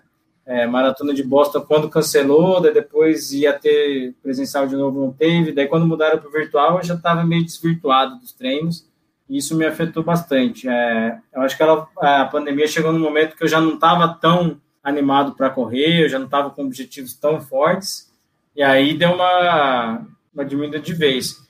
Eu estou querendo agora, quando voltar às atividades normais, conseguir voltar aos poucos, né, com calma, e aí eu vejo que muita gente está na mesma situação, né, muita gente teve que parar, muitos até mais do que eu, né, falo assim, pô, eu perdi Boston, perdi um pouco de condicionamento, mas tem gente que perdeu coisas muito mais importantes na vida. Então, quando voltar, voltar com calma para quando as corridas voltarem, a gente está bem preparado. Tu és daquelas pessoas que precisa tipo de uma prova, um objetivo para treinar, para manter assim, ou tu consegue correr assim só que ah, vou correr 5, 6, 7. Tu precisas de uma prova para te motivar a correr e treinar melhor? Ah, eu já vi, quando tem prova, eu me motivo mais, cara. Quando eu estou inscrito no negócio, quando você está inscrito, é aquela negócio, é aquele despertador que te faz sair seis e meia sem titubear, né? Se você não está inscrito em nada, às vezes você acorda seis e meia para correr, mas daí volta a dormir. Mas eu não tenho muito frescura com prova, corro qual prova tiver, cara. Tinha época na Argentina que eu corria todo fim de semana. Prova de 5, de 10, prova do balãozinho, prova do pão, prova não sei o quê. Eu não fico esperando prova principal, prova alvo, porque eu acho que o mais importante é se divertir no fim de semana. Então, Claro que quando você tem um objetivo e tal, você não consegue gastar a perna sempre, né? Mas É, eu sou desses que, se tem prova e, eu, e me chama, eu quero ir. Assim, se eu posso ir, eu quero ir. Mas claro que essas, seus grandes objetivos te fazem ir além da sua capacidade de treinamento. O Bruno Luiz falou outro que seguia essa linha do PC era o Riley Sincero. É verdade, faz tempo que eu não vejo postagem dele, até é verdade. Ele era um perfil parecido. É, a gente é super amigo, cara. A gente trocava várias ideias, ele era uma inspiração para mim também. O, Lucas entrou na residência da medicina lá e acabou parando uhum. um pouco de competir, eu acho que parando um pouco o Instagram também. Ah, porque a gente vê nesses seriados médicos quando a pessoa é residente, ela não tem vida, então faz todo sentido é, é. Uma coisa que é desse Instagram que é verdade, assim, quanto mais envolvido no esporte, treinando e nas provas, mais fácil é postar, né? Quando você está vivendo outra vida, é bem difícil se manter a par do que está acontecendo. Bom, pessoal, essa foi então nossa conversa aqui com o PC Braga, Paulo César, Tela Braga, o arroba correndo por aí no Instagram. Nós conversamos aqui sobre bastante coisa, esperamos que vocês tenham gostado. É aquela coisa, se você gostou, você vai lá, compartilha, dá seu feedback, marca nas redes sociais, manda e-mail, mensagem, coloca no YouTube, onde você quiser. Você mostra lá que você ouviu, que você gostou. Ajude a gente dessa forma. E tem também o Padrinho, o Apoia-se, o Anchor, o PicPay, que você pode apoiar também financeiramente a partir de um real ou por falar em correr, o podcast, YouTube, nosso projeto como um todo. Mas né, a parte grátis que também ajuda bastante é você divulgando, compartilhando por aí, que nem o PC fez lá o da Maria Zeferina, mostrou para todo mundo lá que ele ouviu a história da Maria Zeferina no podcast e gostou bastante, porque aliás é uma história muito legal conversar com a Maria Zeferina, até alegra o seu dia. E agora vamos embora aqui, vou me despedir do, do PC. Muito obrigado pela sua participação aqui, por aceitar o convite, participar conosco. Deixa aí uma mensagem final, o teu tchau e as redes de contato. Oi, Enio, obrigado, prazer estar aqui. Como eu falei, eu treinei ouvindo você por muito tempo, espero ter ajudado o treino de alguém, mandar um beijo aí para minha família, para o grupo de Boston lá do WhatsApp, que está me cobrando que eu não mandei abraço para eles até hoje. A gente sofreu desde o dia da inscrição, estamos sofrendo já nasceram dois filhos no grupo e a gente até hoje não correu Boston. Então, mandar um abraço e brigadão, cara. Um sucesso para você, que você mantenha aí as constâncias e traga boas histórias para a gente, que nos ajuda demais. Maravilha, muito obrigado. Vamos embora. E a frase final de hoje é a seguinte: se você quer chegar aonde a maioria não chega, faça o que a maioria não faz. Nós voltamos no próximo episódio. Um grande abraço para vocês e tchau.